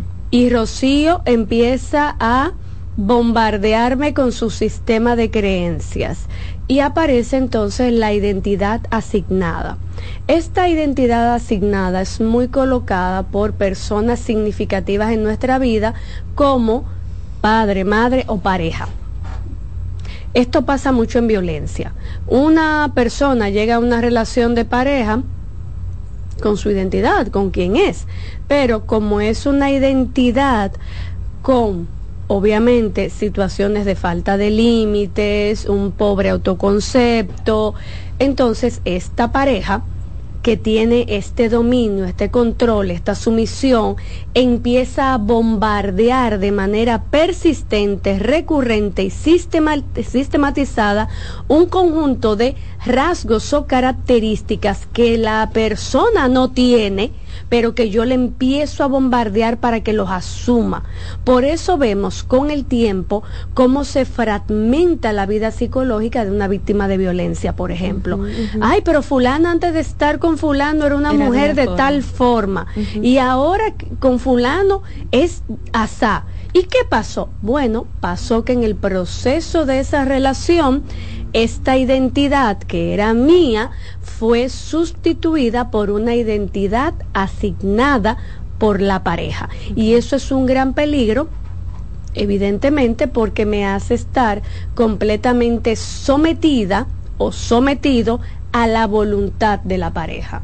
Esto es algo que es muy característico en, muy característico en las relaciones de abuso, porque fíjate que la identidad asignada, las características que tienen son evidentemente en detrimento de quien yo se la asigno. No es un tema de, ay, qué bueno tú eres, qué excelente, qué maravilloso, qué inteligente. No, tú eres una loca, tú eres una torpe, realmente tú eres un inútil. Mira, realmente yo creo que eso viene contigo de nacimiento, tu torpeza. Y como eso me pone ansiosa, ¿qué pasa? Que me pongo torpe. Confirmo la regla o confirmo la característica que me están asignando. Por eso en violencia eh, trabajamos una construcción psicosocial, porque realmente se fragmenta toda la estructura idiosincrática personal, es decir, la identidad de ese ser humano y cómo se siente ese ser humano. Mm, a veces eh, yo a las pacientes le hago mucho la pregunta, un poco cuando estoy trabajando identidad, ¿cómo tú te defines? Ay, a mí me gusta cocinar, a mí me gusta bailar. No, no es lo que te guste, porque eso es a lo externo. ¿Cómo te ves? ¿Qué piensas de ti? Eh, pero yo no entiendo, bueno, cuáles son los valores y características que tú tienes. Entonces, cuando un poco lo aterrizan, que empiezan a decir, bueno, yo soy inteligente, yo soy reactiva, porque la gente cree que eh, una sana em, valoración de la identidad es nada más decir lo bonito socialmente aceptado, ay, que yo soy inteligente, que yo soy empática, que yo soy sociable, que yo creo en Dios, que yo eh, me llevo bien con las personas. No, eso está muy bien, pero también hay que reconocer y validar que yo soy reactiva, yo soy envidiosa, yo soy mm. explosiva, yo tengo una identidad... Eh, que me, soy ambiciosa. Eso, el tú ver el todo más que las partes, lo que hace que realmente tú tengas una autovaloración sana. No es la versión de la autoestima que nos están vendiendo de en, taco, maquillaje, peluca y empoderada y dándole para allá con un cuchillo en la boca ah, y llevándose a todo el mundo. No, eso no es ni una sana identidad y mucho menos una sana autoestima. Eso es usted cumplir con el espíritu del momento, donde usted sencillamente está en un, no lo quisiera decir así tan feito, pero es lo que hay, en una manada, guiados por uno que está bastante desubicado en la vida, pero que como suena mucho, tiene mucho like, genera mucha, muchos views, porque ahora todo lo ponen en las redes sociales. Una cosa increíble, señores. A la gente antes se le moría un familiar y tú, eh, es una semana, tú cogías ese teléfono a la semana para leer los comentarios de la, los comentarios no, perdón, los mensajes de, de, de pésame. A la semana era que tú te enterabas quién te escribió o lo que te escribieron. Ahora la gente sube grabándose frente al ataúd, aquí estoy, frente a mi mamá que se murió. Señores, por amor a Jesucristo, vamos a ser coherentes. O sea, eso es completamente incongruente entre la conducta y eh, el momento y la sensación eh, emocional. que usted notifique que su familiar murió, ¿verdad? Eso es otra cosa, pero no grabarse frente al muerto.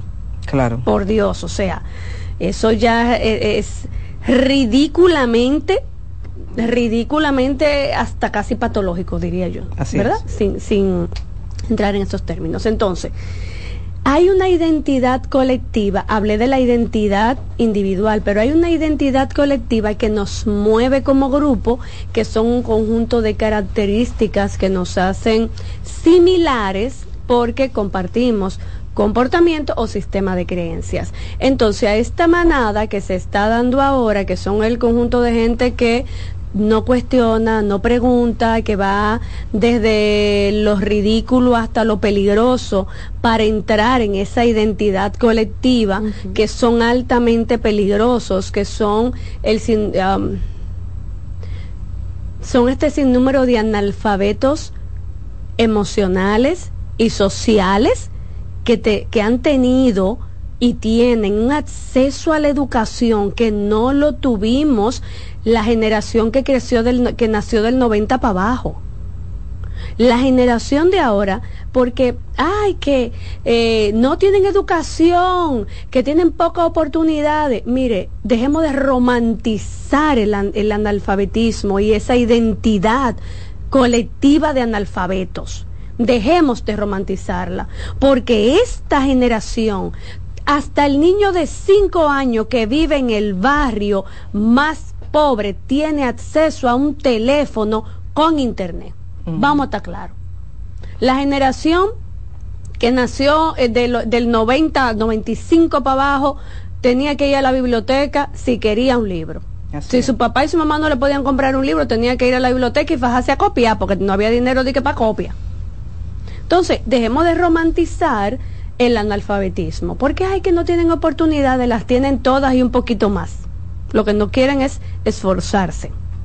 Quieren la ley del esfuerzo mínimo. Entonces, esa identidad colectiva incide en la identidad y construye en esa identidad personal. Por eso, lamentablemente, vemos muchos jóvenes, cosa que no se veía antes, muchos jóvenes con unos vacíos existenciales, donde ya a los 23 y 24 están hartos y aburridos de la vida porque no tienen nada que hacer. No tienen metas, no tienen propósitos, no tienen norte ni dirección. Y no hablo de todos, porque siempre queda una pequeña parte que está enfocadita. Estoy hablando de esa persona que lamentablemente en su identidad se personal se construye de esa identidad colectiva. Entonces, si ya yo no estoy generando lo que esa identidad colectiva me está demandando, pues entonces yo carezco de sentido. Yo carezco de valor. Una madre el otro día me decía que su nieto ella le había afectado mucho porque este nieto había perdido un vehículo, no voy a hacer el contexto, ¿verdad?, para eh, cuidar, pero que este muchacho, que de hecho no tiene mayoría de edad, pero andaba manejando un vehículo de alto cilindraje, alguien hizo algo y perdieron el vehículo. ¿verdad? Pero no fue responsabilidad de ellos. Fue que alguien hizo algo y perdieron el vehículo. Ay, que estos muchachos, esta gente joven ahora, que el pobrecito que va a andar, que este se quedó sin el vehículo. Y yo la miro y yo, pero lo más grave que puede pasar es que él ande a pie como tenía que andar, porque él no tiene ni licencia para andar manejando. Va a andar a pie, como tiene que andar todo el mundo. Le dan una bola, llaman un taxi, alguien lo lleva, pero realmente no ha pasado nada grave en términos reales, porque no era ni de él el vehículo. Entonces, fíjate cómo esa identidad que se va construyendo desde el sistema de creencias familiar, mi pequeño grupo que es mi comunidad y este gran grupo macrosistémico que es la sociedad, está creando una serie de rasgos, características que necesariamente no le dan un sentido de continuidad en el tiempo. Por eso aparecen las crisis de identidad, obviamente propuesta por, eh, propuesta por Erickson.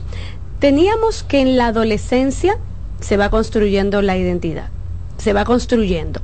Cuando llegamos a la adolescencia aparece la crisis de identidad, la adolescencia tardía, estoy hablando de los 14, 15, 16, 17, por ahí, que de repente yo me cuestiono quién soy, eh, el valor de la autonomía, el valor de la independencia. Y este adolescente se asumía como una persona extra de los padres y lo resolvía. Resolvía su crisis de identidad al asumirse persona individual perteneciente a una colectividad familiar. Esta era la curva sana.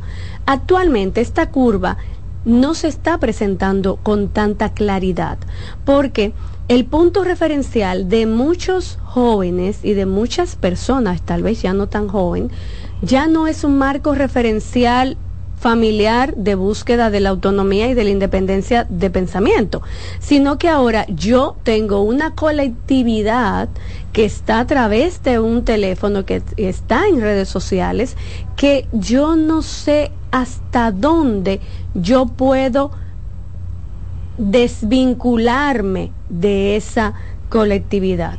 Por ejemplo, usted en un grupo, que todo el mundo sea urbano, y yo diga, no, a mí no me gusta, yo no... Ay, tú eres lo más raro del mundo. Claro. Señores, la acabada que, que le dieron a un grupo de personas que eh, decían, no, pero a mí no me gustaba Bonnie, yo entiendo que él no es cantante. Estábamos mal todos. Todo el que no le gustaba Bonnie está mal, porque sí canta, no. Yo digo que no, no me parece, no me gusta, eso es identidad. Punto. Yo defiendo mis sistemas de creencias sin ofender al otro. Perfecto. Es, bastante bonito ese tema y complejo, ¿verdad? Ayuda a entender mucho de lo que nosotros somos y sobre todo ahora, Heidi, con este tema de las redes sociales. Bueno, ay, ay, ay. Bueno, hacemos una pausa, amigos, y al regreso continuamos con más.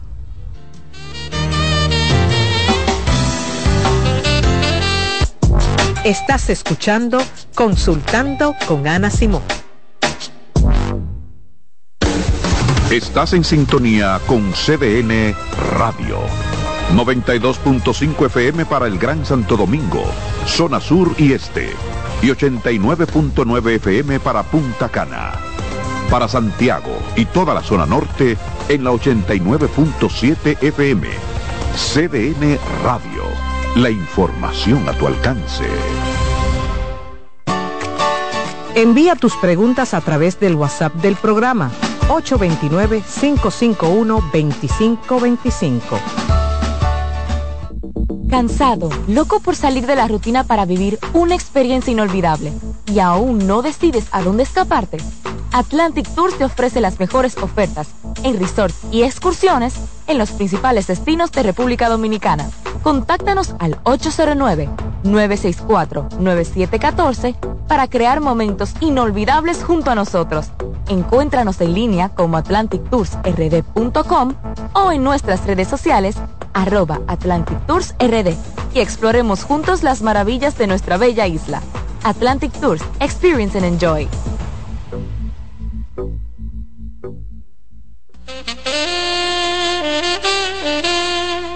Ay, señores, déjenme contarle. Camila Casual ha creado su nueva línea Homeware, la cual nos trae blusas, pantalones cortos y largos, vestidos con tirantes.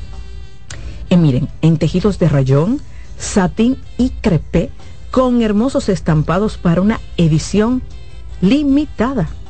La edición es limitada, ya ustedes saben, es una colección bien pensada desde la selección de los tejidos suaves y sus delicados detalles que han sido cuidadosamente elegidos para satisfacer a nuestra musa, una mujer con objetivos claros, inteligente, decidida, que sabe florecer en todos los momentos.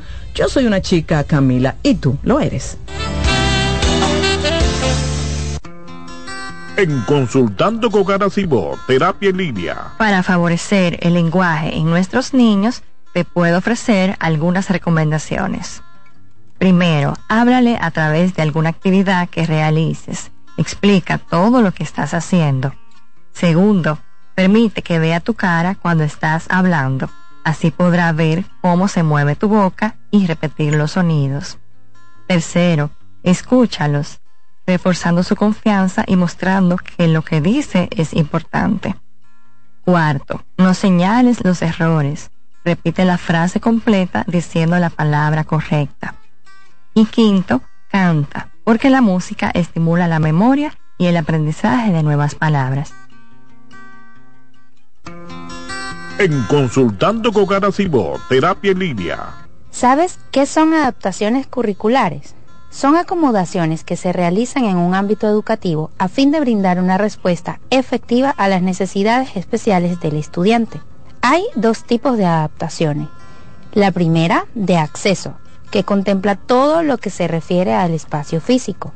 Y la segunda son adaptaciones de contenido, aquellas que adecúan el programa curricular a las necesidades de este niño o adolescente. Su importancia radica en la mejora de la calidad educativa ya que potencializa las habilidades del estudiante. Si sientes que tu hijo necesita adaptaciones curriculares, haz una cita conmigo que pueda ayudarte. Soy Lacey Cabrera del Centro Vida y Familia Ana Simó y puedes solicitar una asesoría al 809-566-0948. ¿Te perdiste algún programa? Todo nuestro contenido está disponible en mi canal en YouTube. Ana Simón. En Consultando con Garacimo, Terapia en Línea. Dentro de los beneficios que puedes encontrar a través de la terapia del habla y del lenguaje, podemos mencionar que mejora la comunicación, incrementa la autoestima, tiene un impacto positivo en el desarrollo académico y en el caso de los adultos, éxito en el ámbito laboral al superar problemas del lenguaje y sobre todo facilita la integración social. En Consultando con Terapia en Línea. ¿Qué es la depresión? La depresión es una enfermedad mental seria que afecta a muchas personas en todo el mundo. Al entender sus síntomas y causas, podemos ayudar a combatirla y a brindar apoyo a aquellos que la enfrentan. Los síntomas de la depresión pueden variar de una persona a otra. Los más comunes incluyen sentimientos persistentes de tristeza, vacío o desesperanza, pérdida de interés en actividades que antes eran placenteras, cambios en el apetito y el peso, dificultades para dormir o dormir en exceso, fatiga y falta de energía, sentimientos de inutilidad o culpa excesiva, dificultades para concentrarse o tomar decisiones, pensamientos de muerte o suicidio. Tu bienestar es importante y buscar apoyo emocional es un paso hacia una vida más equilibrada y saludable. Recuerda que no estás solo. Soy Rosa Hernández, psicóloga clínica del Centro Vida y Familia Ana Simón. Estás en sintonía con CDN Radio. 92.5 FM para el Gran Santo Domingo, zona sur y este. Y 89.9 FM para Punta Cana. Para Santiago y toda la zona norte en la 89.7 FM. CDN Radio. La información a tu alcance. Envía tus preguntas a través del WhatsApp del programa 829-551-2525.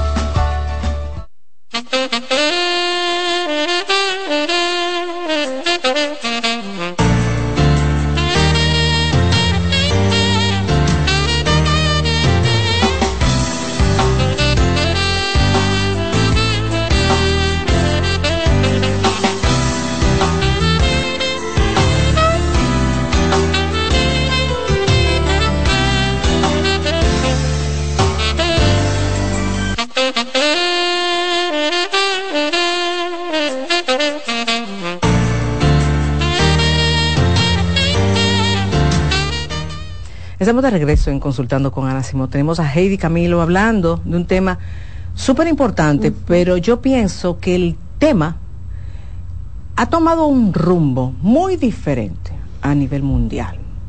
Tú te encuentras en las redes sociales con situaciones como una mujer se sintió tan sola que se casó con un árbol. Un hombre entiende que no es humano, es una cabra un señor, eh, una señora dice que su hijo es un gato. un chico se casó con la Torre Eiffel. Entonces, esa es la realidad. Yo no me lo estoy inventando. Y yo sé que muchos papás que me están escuchando dicen, ¿qué? Sí, y tenemos que ponerle atención a esto, porque yo, cuando veo eso en las redes sociales, que la gente dice, ¿cómo? Y yo digo, señores, estamos normalizando los trastornos mentales. Y hay gente que le cae mal cuando yo digo eso.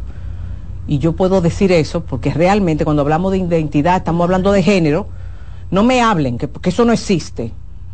Entonces, Heidi, tú tienes hoy la responsabilidad de aclararnos eso. O, o una mujer que se casó con una inteligencia artificial. Tiene, un, Un- ma- tiene un, un- un holograma que se llama. Un holograma. perro, que se cree perro. No, no, no, esa es otra. Mira, lamentablemente tenemos una normalización de los trastornos mentales muy peligrosa, porque todos estos apellidos que le han puesto a la palabra trans son altamente peligrosos. Tenemos ahora los transespecie, que son la gente que se cree que son de otra especie animal. Señor, y lo grande es que van a cirugías para vamos a decir que modificar su cuerpo. Gente que se implanta cuernos, gente que se implanta un- aletas porque son, ¿verdad? De- de- de- Pececito. pececitos. Y lo grande es que encuentran médicos que los complacen.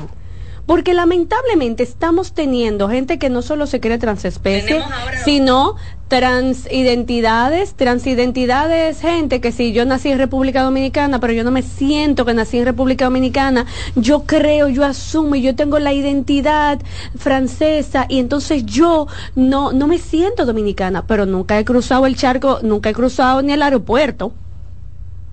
Otra gente que se casa con árboles.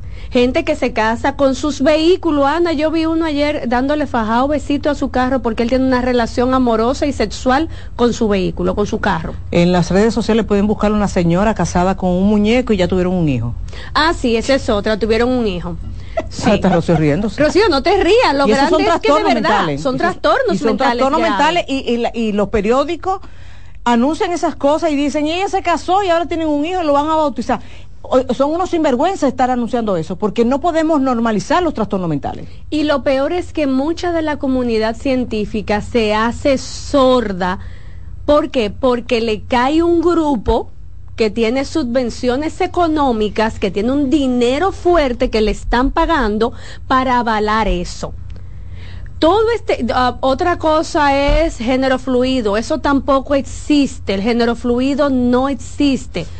Usted que hoy me siento mujer y mañana me siento hombre, hermana, hermano, vamos ubicando, eso es un trastorno, se llama trastorno disfórico de género.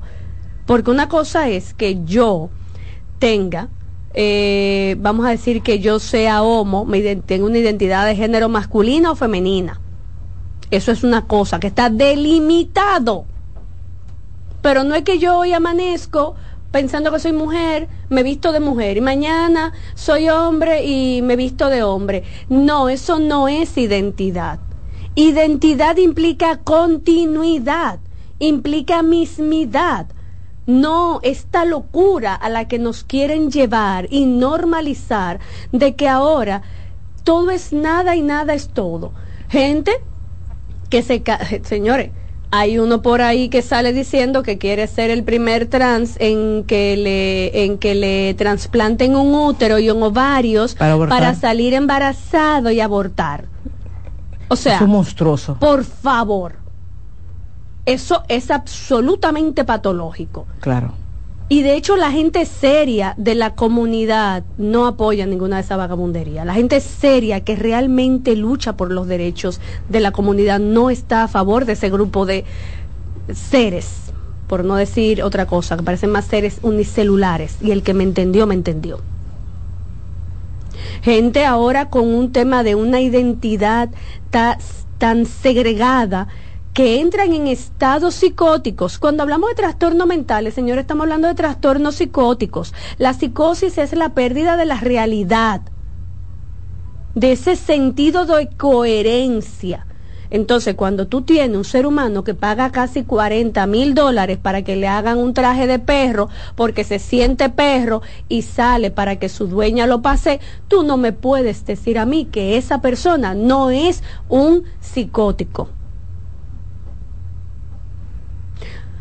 Otra cosa, en- dentro de esta locura de las identidades, me pareció tan absurdo que alguien decía, y yo vi la entrevista, lo peor es que yo vi la entrevista, se quejaba del servicio médico porque fue al doctor y eh, que los doctores no conocen los cuerpos trans, porque no puede ser, y estamos hablando de un trans eh, masculino, am, embarazado. O sea, estamos hablando de que ella nace mujer, tiene relaciones, sale embarazada, pero se identifica como hombre. Entonces, cuando va donde el médico, el médico le dice que está embarazada. Ella fue donde otro médico porque ese médico estaba equivocado. Y la cara de la doctora y de la enfermera era un poema con los resultados, Rocío, en la mano, la sonografía, resultados y todo. Mire, si usted es fulano de tal, pero sucede que usted nació como fulana y usted tuvo relaciones y usted está embarazada. O sea, usted tiene un bebé en el útero, que no, que la doctora estaba equivocada porque Él era ella, ella era hombre. Y lo grande es que tú encuentras gente que la va a acompañar y decir que es cierto, que la doctora está equivocada. Tú te puedes hacer una cirugía de cambio de sexo. Claro, tú tienes todo el derecho. Si usted es un transexual, claro que tiene todo ese derecho. Pero asuma que hay componentes biológicos, fisiológicos que van a estar ahí, mi corazón, y que van a estar presentes. Si tú tienes una próstata, tienes que ir al urólogo para que te cheque la próstata.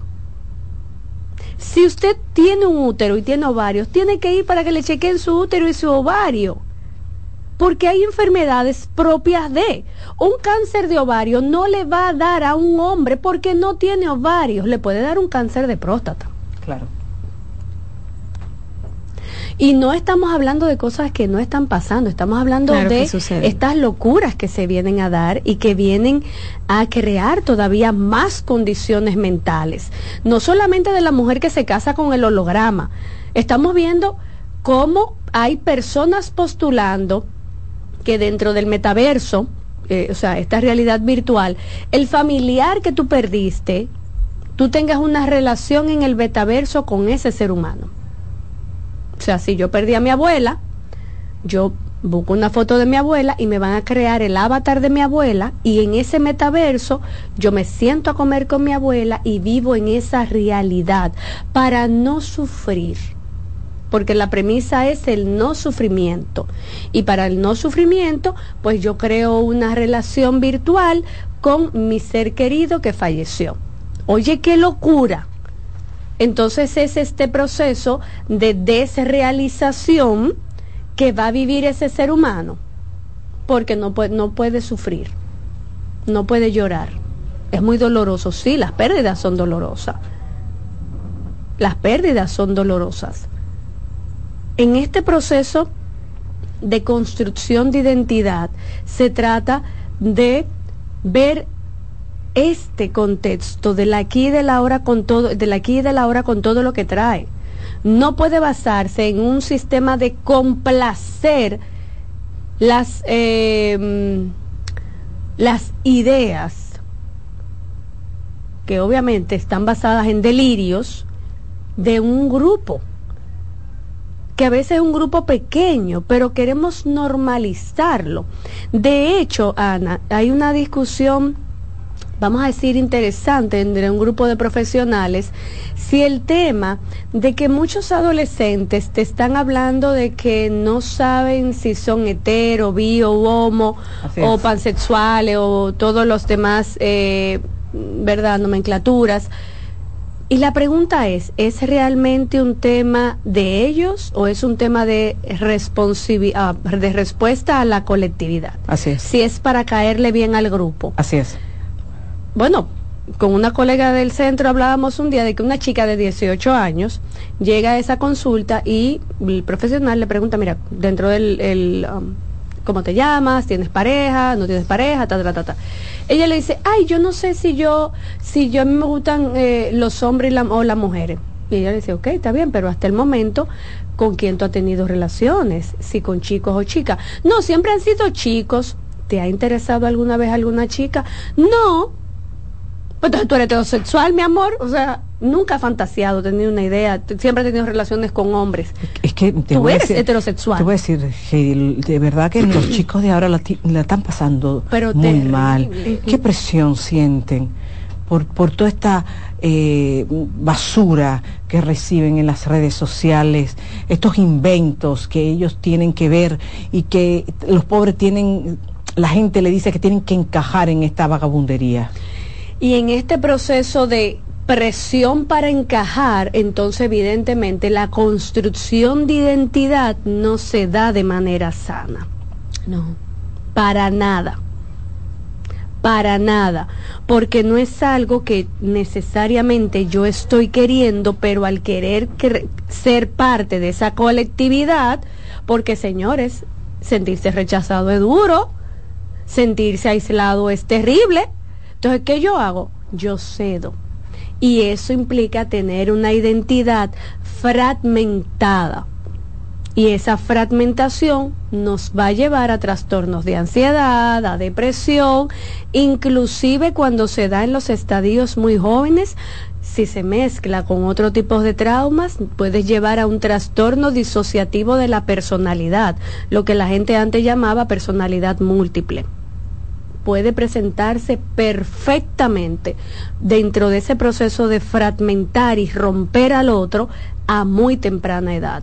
Fíjate que ahora, no, que el niño puede elegir si es niño o niña. A los tres años tú ni sabes el nombre bien tuyo.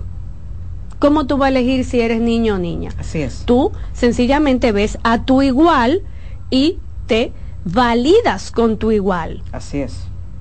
No, que a los ocho años yo me quiero llamar Pedro porque yo creo que soy eh, eh, niño. Señores, a los ocho años yo me quería llamar Candy, porque estaba de moda Candy. Así es. Y me ponía una toalla en la, cabe- eh, en la cabeza para tener el pelo larguísimo. Y tú veías que uno se paraba con el palo de la escoba faja a cantar porque yo era fulana de tal. Así es. De la que yo veía en la televisión. Candy, Amanda Miguel, ese yo, lo que estaba de moda en ese momento. No me acuerdo qué otra muñequito yo veía mucho. Ay, pero si mi mamá, ahora mi mamá, ay, pues vamos a ponerle Candy porque ella cree que es Candy. Y el día de mañana me da con que yo quiero es otra cosa.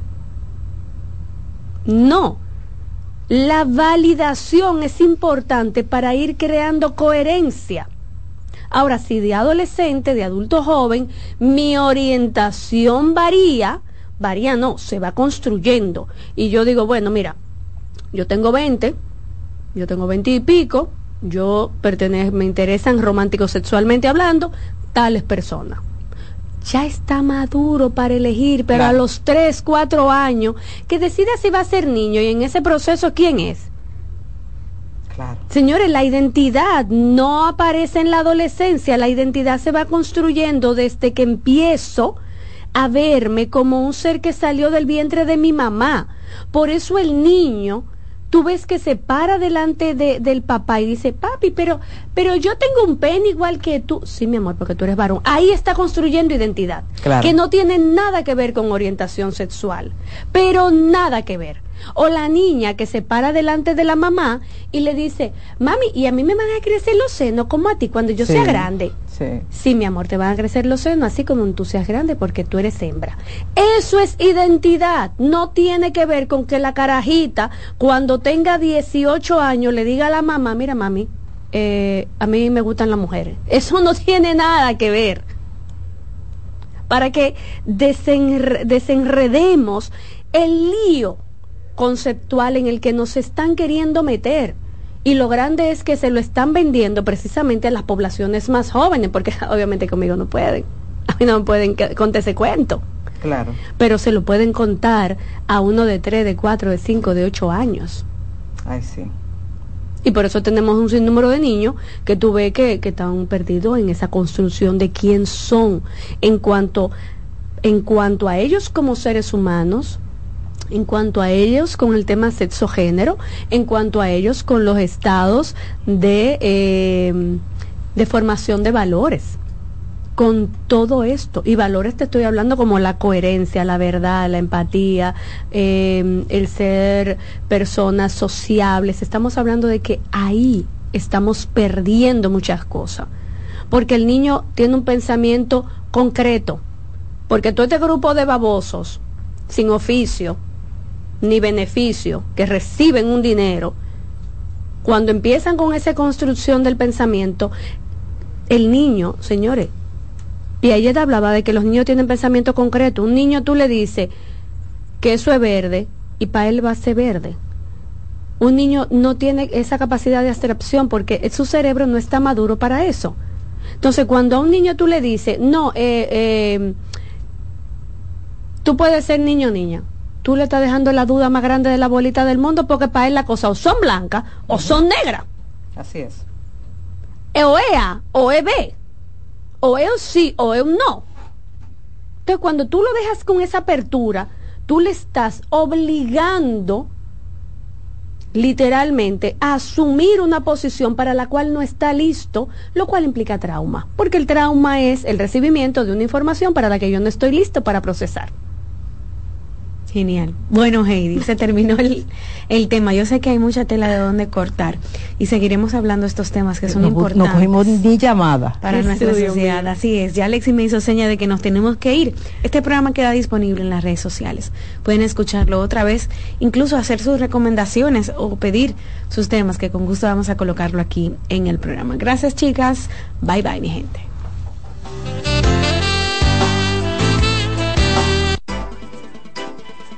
Consultando con Ana Simó por CDN. Escuchas CDN Radio, 92.5 Santo Domingo Sur y Este, 89.9 Punta Cana y 89.7 toda la región norte.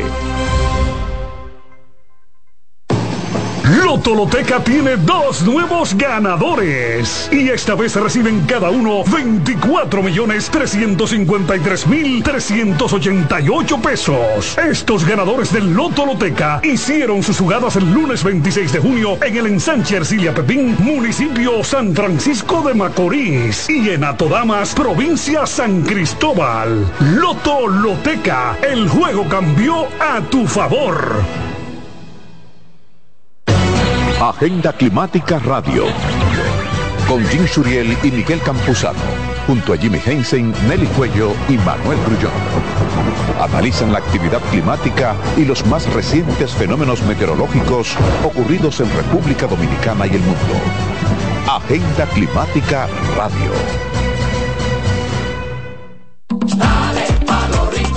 Donde te espera un gran sol, en la playa, en la montaña, belletas y tradición. Dale pa los rincones, donde te espera un gran sol, un mopongo, peca, un pito y todo nuestro sabor. Dale pa los rincones, hay que bella nuestra tierra. Dale pa los rincones, su sabor y su palmera. Lleva lo mejor de ti y te llevarás lo mejor de tu país.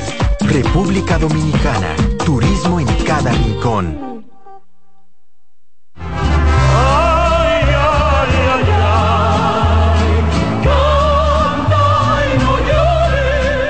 La vida pasa cantando. Canta, si aliviar quieres tu dolor. La vida pasa cantando. Un programa de CDN y Logo Marca. Para cantar canciones como esta. La vida pasa cantando. Producido y conducido por Lorenzo Gómez Marín. Por esta emisora los domingos a partir de las 10 de la mañana. Cantando me iré, silbando me iré, cantando lejos me consolaré. Los juegos de la NBA están en CDN Deportes. La 78 octava temporada regular de la NBA, que se extiende hasta abril del 2024, así como los playoffs, que comienzan el 20 de abril. Los puedes encontrar en CDN Deportes, la casa de la NBA. En CDN Radio, un breve informativo. La Oficina Nacional de Meteorología informó que para este miércoles se esperan condiciones meteorológicas generalmente estables sobre la región, con un cielo poco nuboso y escasas precipitaciones. En otro orden, el Ministerio de Interior y Policía y una fundación internacional pusieron a disposición de los ciudadanos una plataforma por Internet para recibir denuncias anónimas sobre hechos delictivos y así prevenir y enfrentar el crimen organizado transnacional. Amplíe esta y otras noticias en nuestra página web www.cdn.com.do. CDN Radio. Información a tu alcance. Enterados, un espacio que analiza los hechos nacionales e internacionales y te ofrece todas las informaciones de forma precisa y objetiva. Enterados, comentarios, análisis y orientación. Con los periodistas Albanelli Familia y Wilkin Amador. Todos los sábados de 7 a 9 de la mañana por CDN Radio. CDN Radio tiene el espacio más transparente, plural y profesional de la Radio Nacional. Cada día, los comunicadores más informados analizan el acontecer nacional en La Expresión de la Tarde. Un equipo de periodistas comprometidos a informarte con verticalidad y veracidad. Porque en este país tan pequeño, en este país de Macondo, todo se sabe. La expresión de la tarde, de lunes a viernes de 3 a 5 de la tarde por CDN Radio. En CDN Radio, la hora 11 de la mañana. Presentamos Generación Deportiva por 92.5 FM y 89.7. CDN Radio.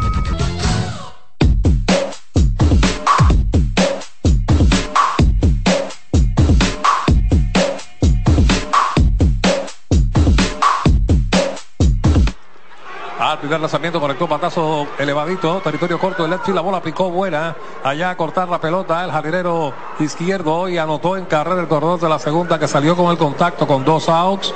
Tiene fuerza, no le dio bien, pero como tiene fuerza, pudo pasar el cuadro, así que sencillo empujador para Astudillo.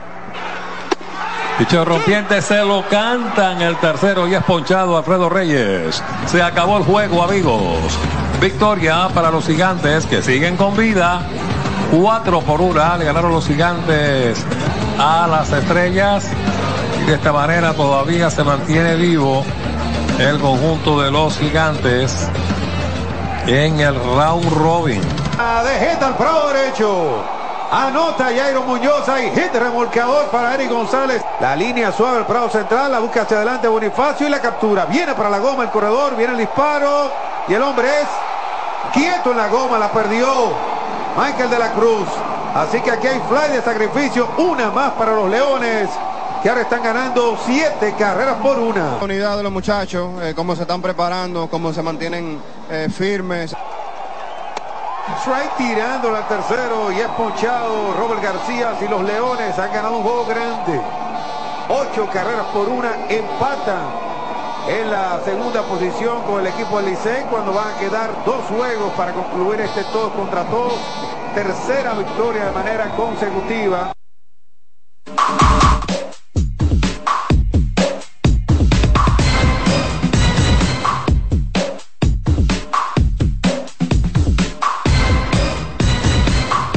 Saludos amigos, buenos días y bienvenidos aquí a su programa Generación Deportiva por CDN Radio 92.5 FM para Santo Domingo, sur y este del país, 89.7 FM para todo el Cibao. También estamos en los canales de YouTube de Generación Deportiva, Big Baez y también José Antonio Mena.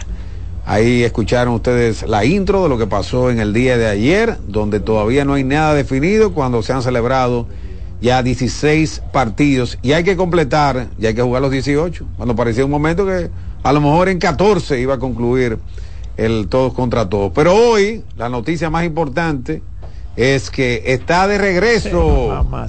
La viejita, la gente lo pedía que dónde está el viejo, finalmente. Apareció. Su señora allá en, en los países, todavía se dice así, que en los países. Se dice así. ¿Eh? Dice la gente. Lo soltó ya. Ey, pero usted como que le fue bien. Ah, pero es verdad lo que dice entonces. Sí. Yo Ah, yo, pe- yo pensé que era un que viajar más, de- eh, mm, ¿cómo se dice? Muchas veces en el año. Más a menudo. Yo Sí, pensé muchas que era veces un- en el año porque yo pensé tiene que que, atender yo a su- pensé, a su- a pensé su que era un relajo, o sea que, que el príncipe es un chulo. Eh, príncipe. No, no, no, ¿Todo no, bien? No, somos chulos. Buenas. Bueno, pero eso dijo José Antonio. Eh, no, no, él interpreta eso, pero no. Ya te no- perdió la forma ya. Esa no es la realidad. ¿Eh? Esa no es la realidad. Hey, bienvenido, señor. Bienvenido. Un Yo aplauso al príncipe. La porquería, digo, ese tolete. Yo, tú, tú abres la línea telefónica, el regocijo de la gente con la ayuda del príncipe. Sí, yo Grande. sé que, pero hoy vamos a poner el teléfono porque la gente tiene que hablar de lo que está sucediendo.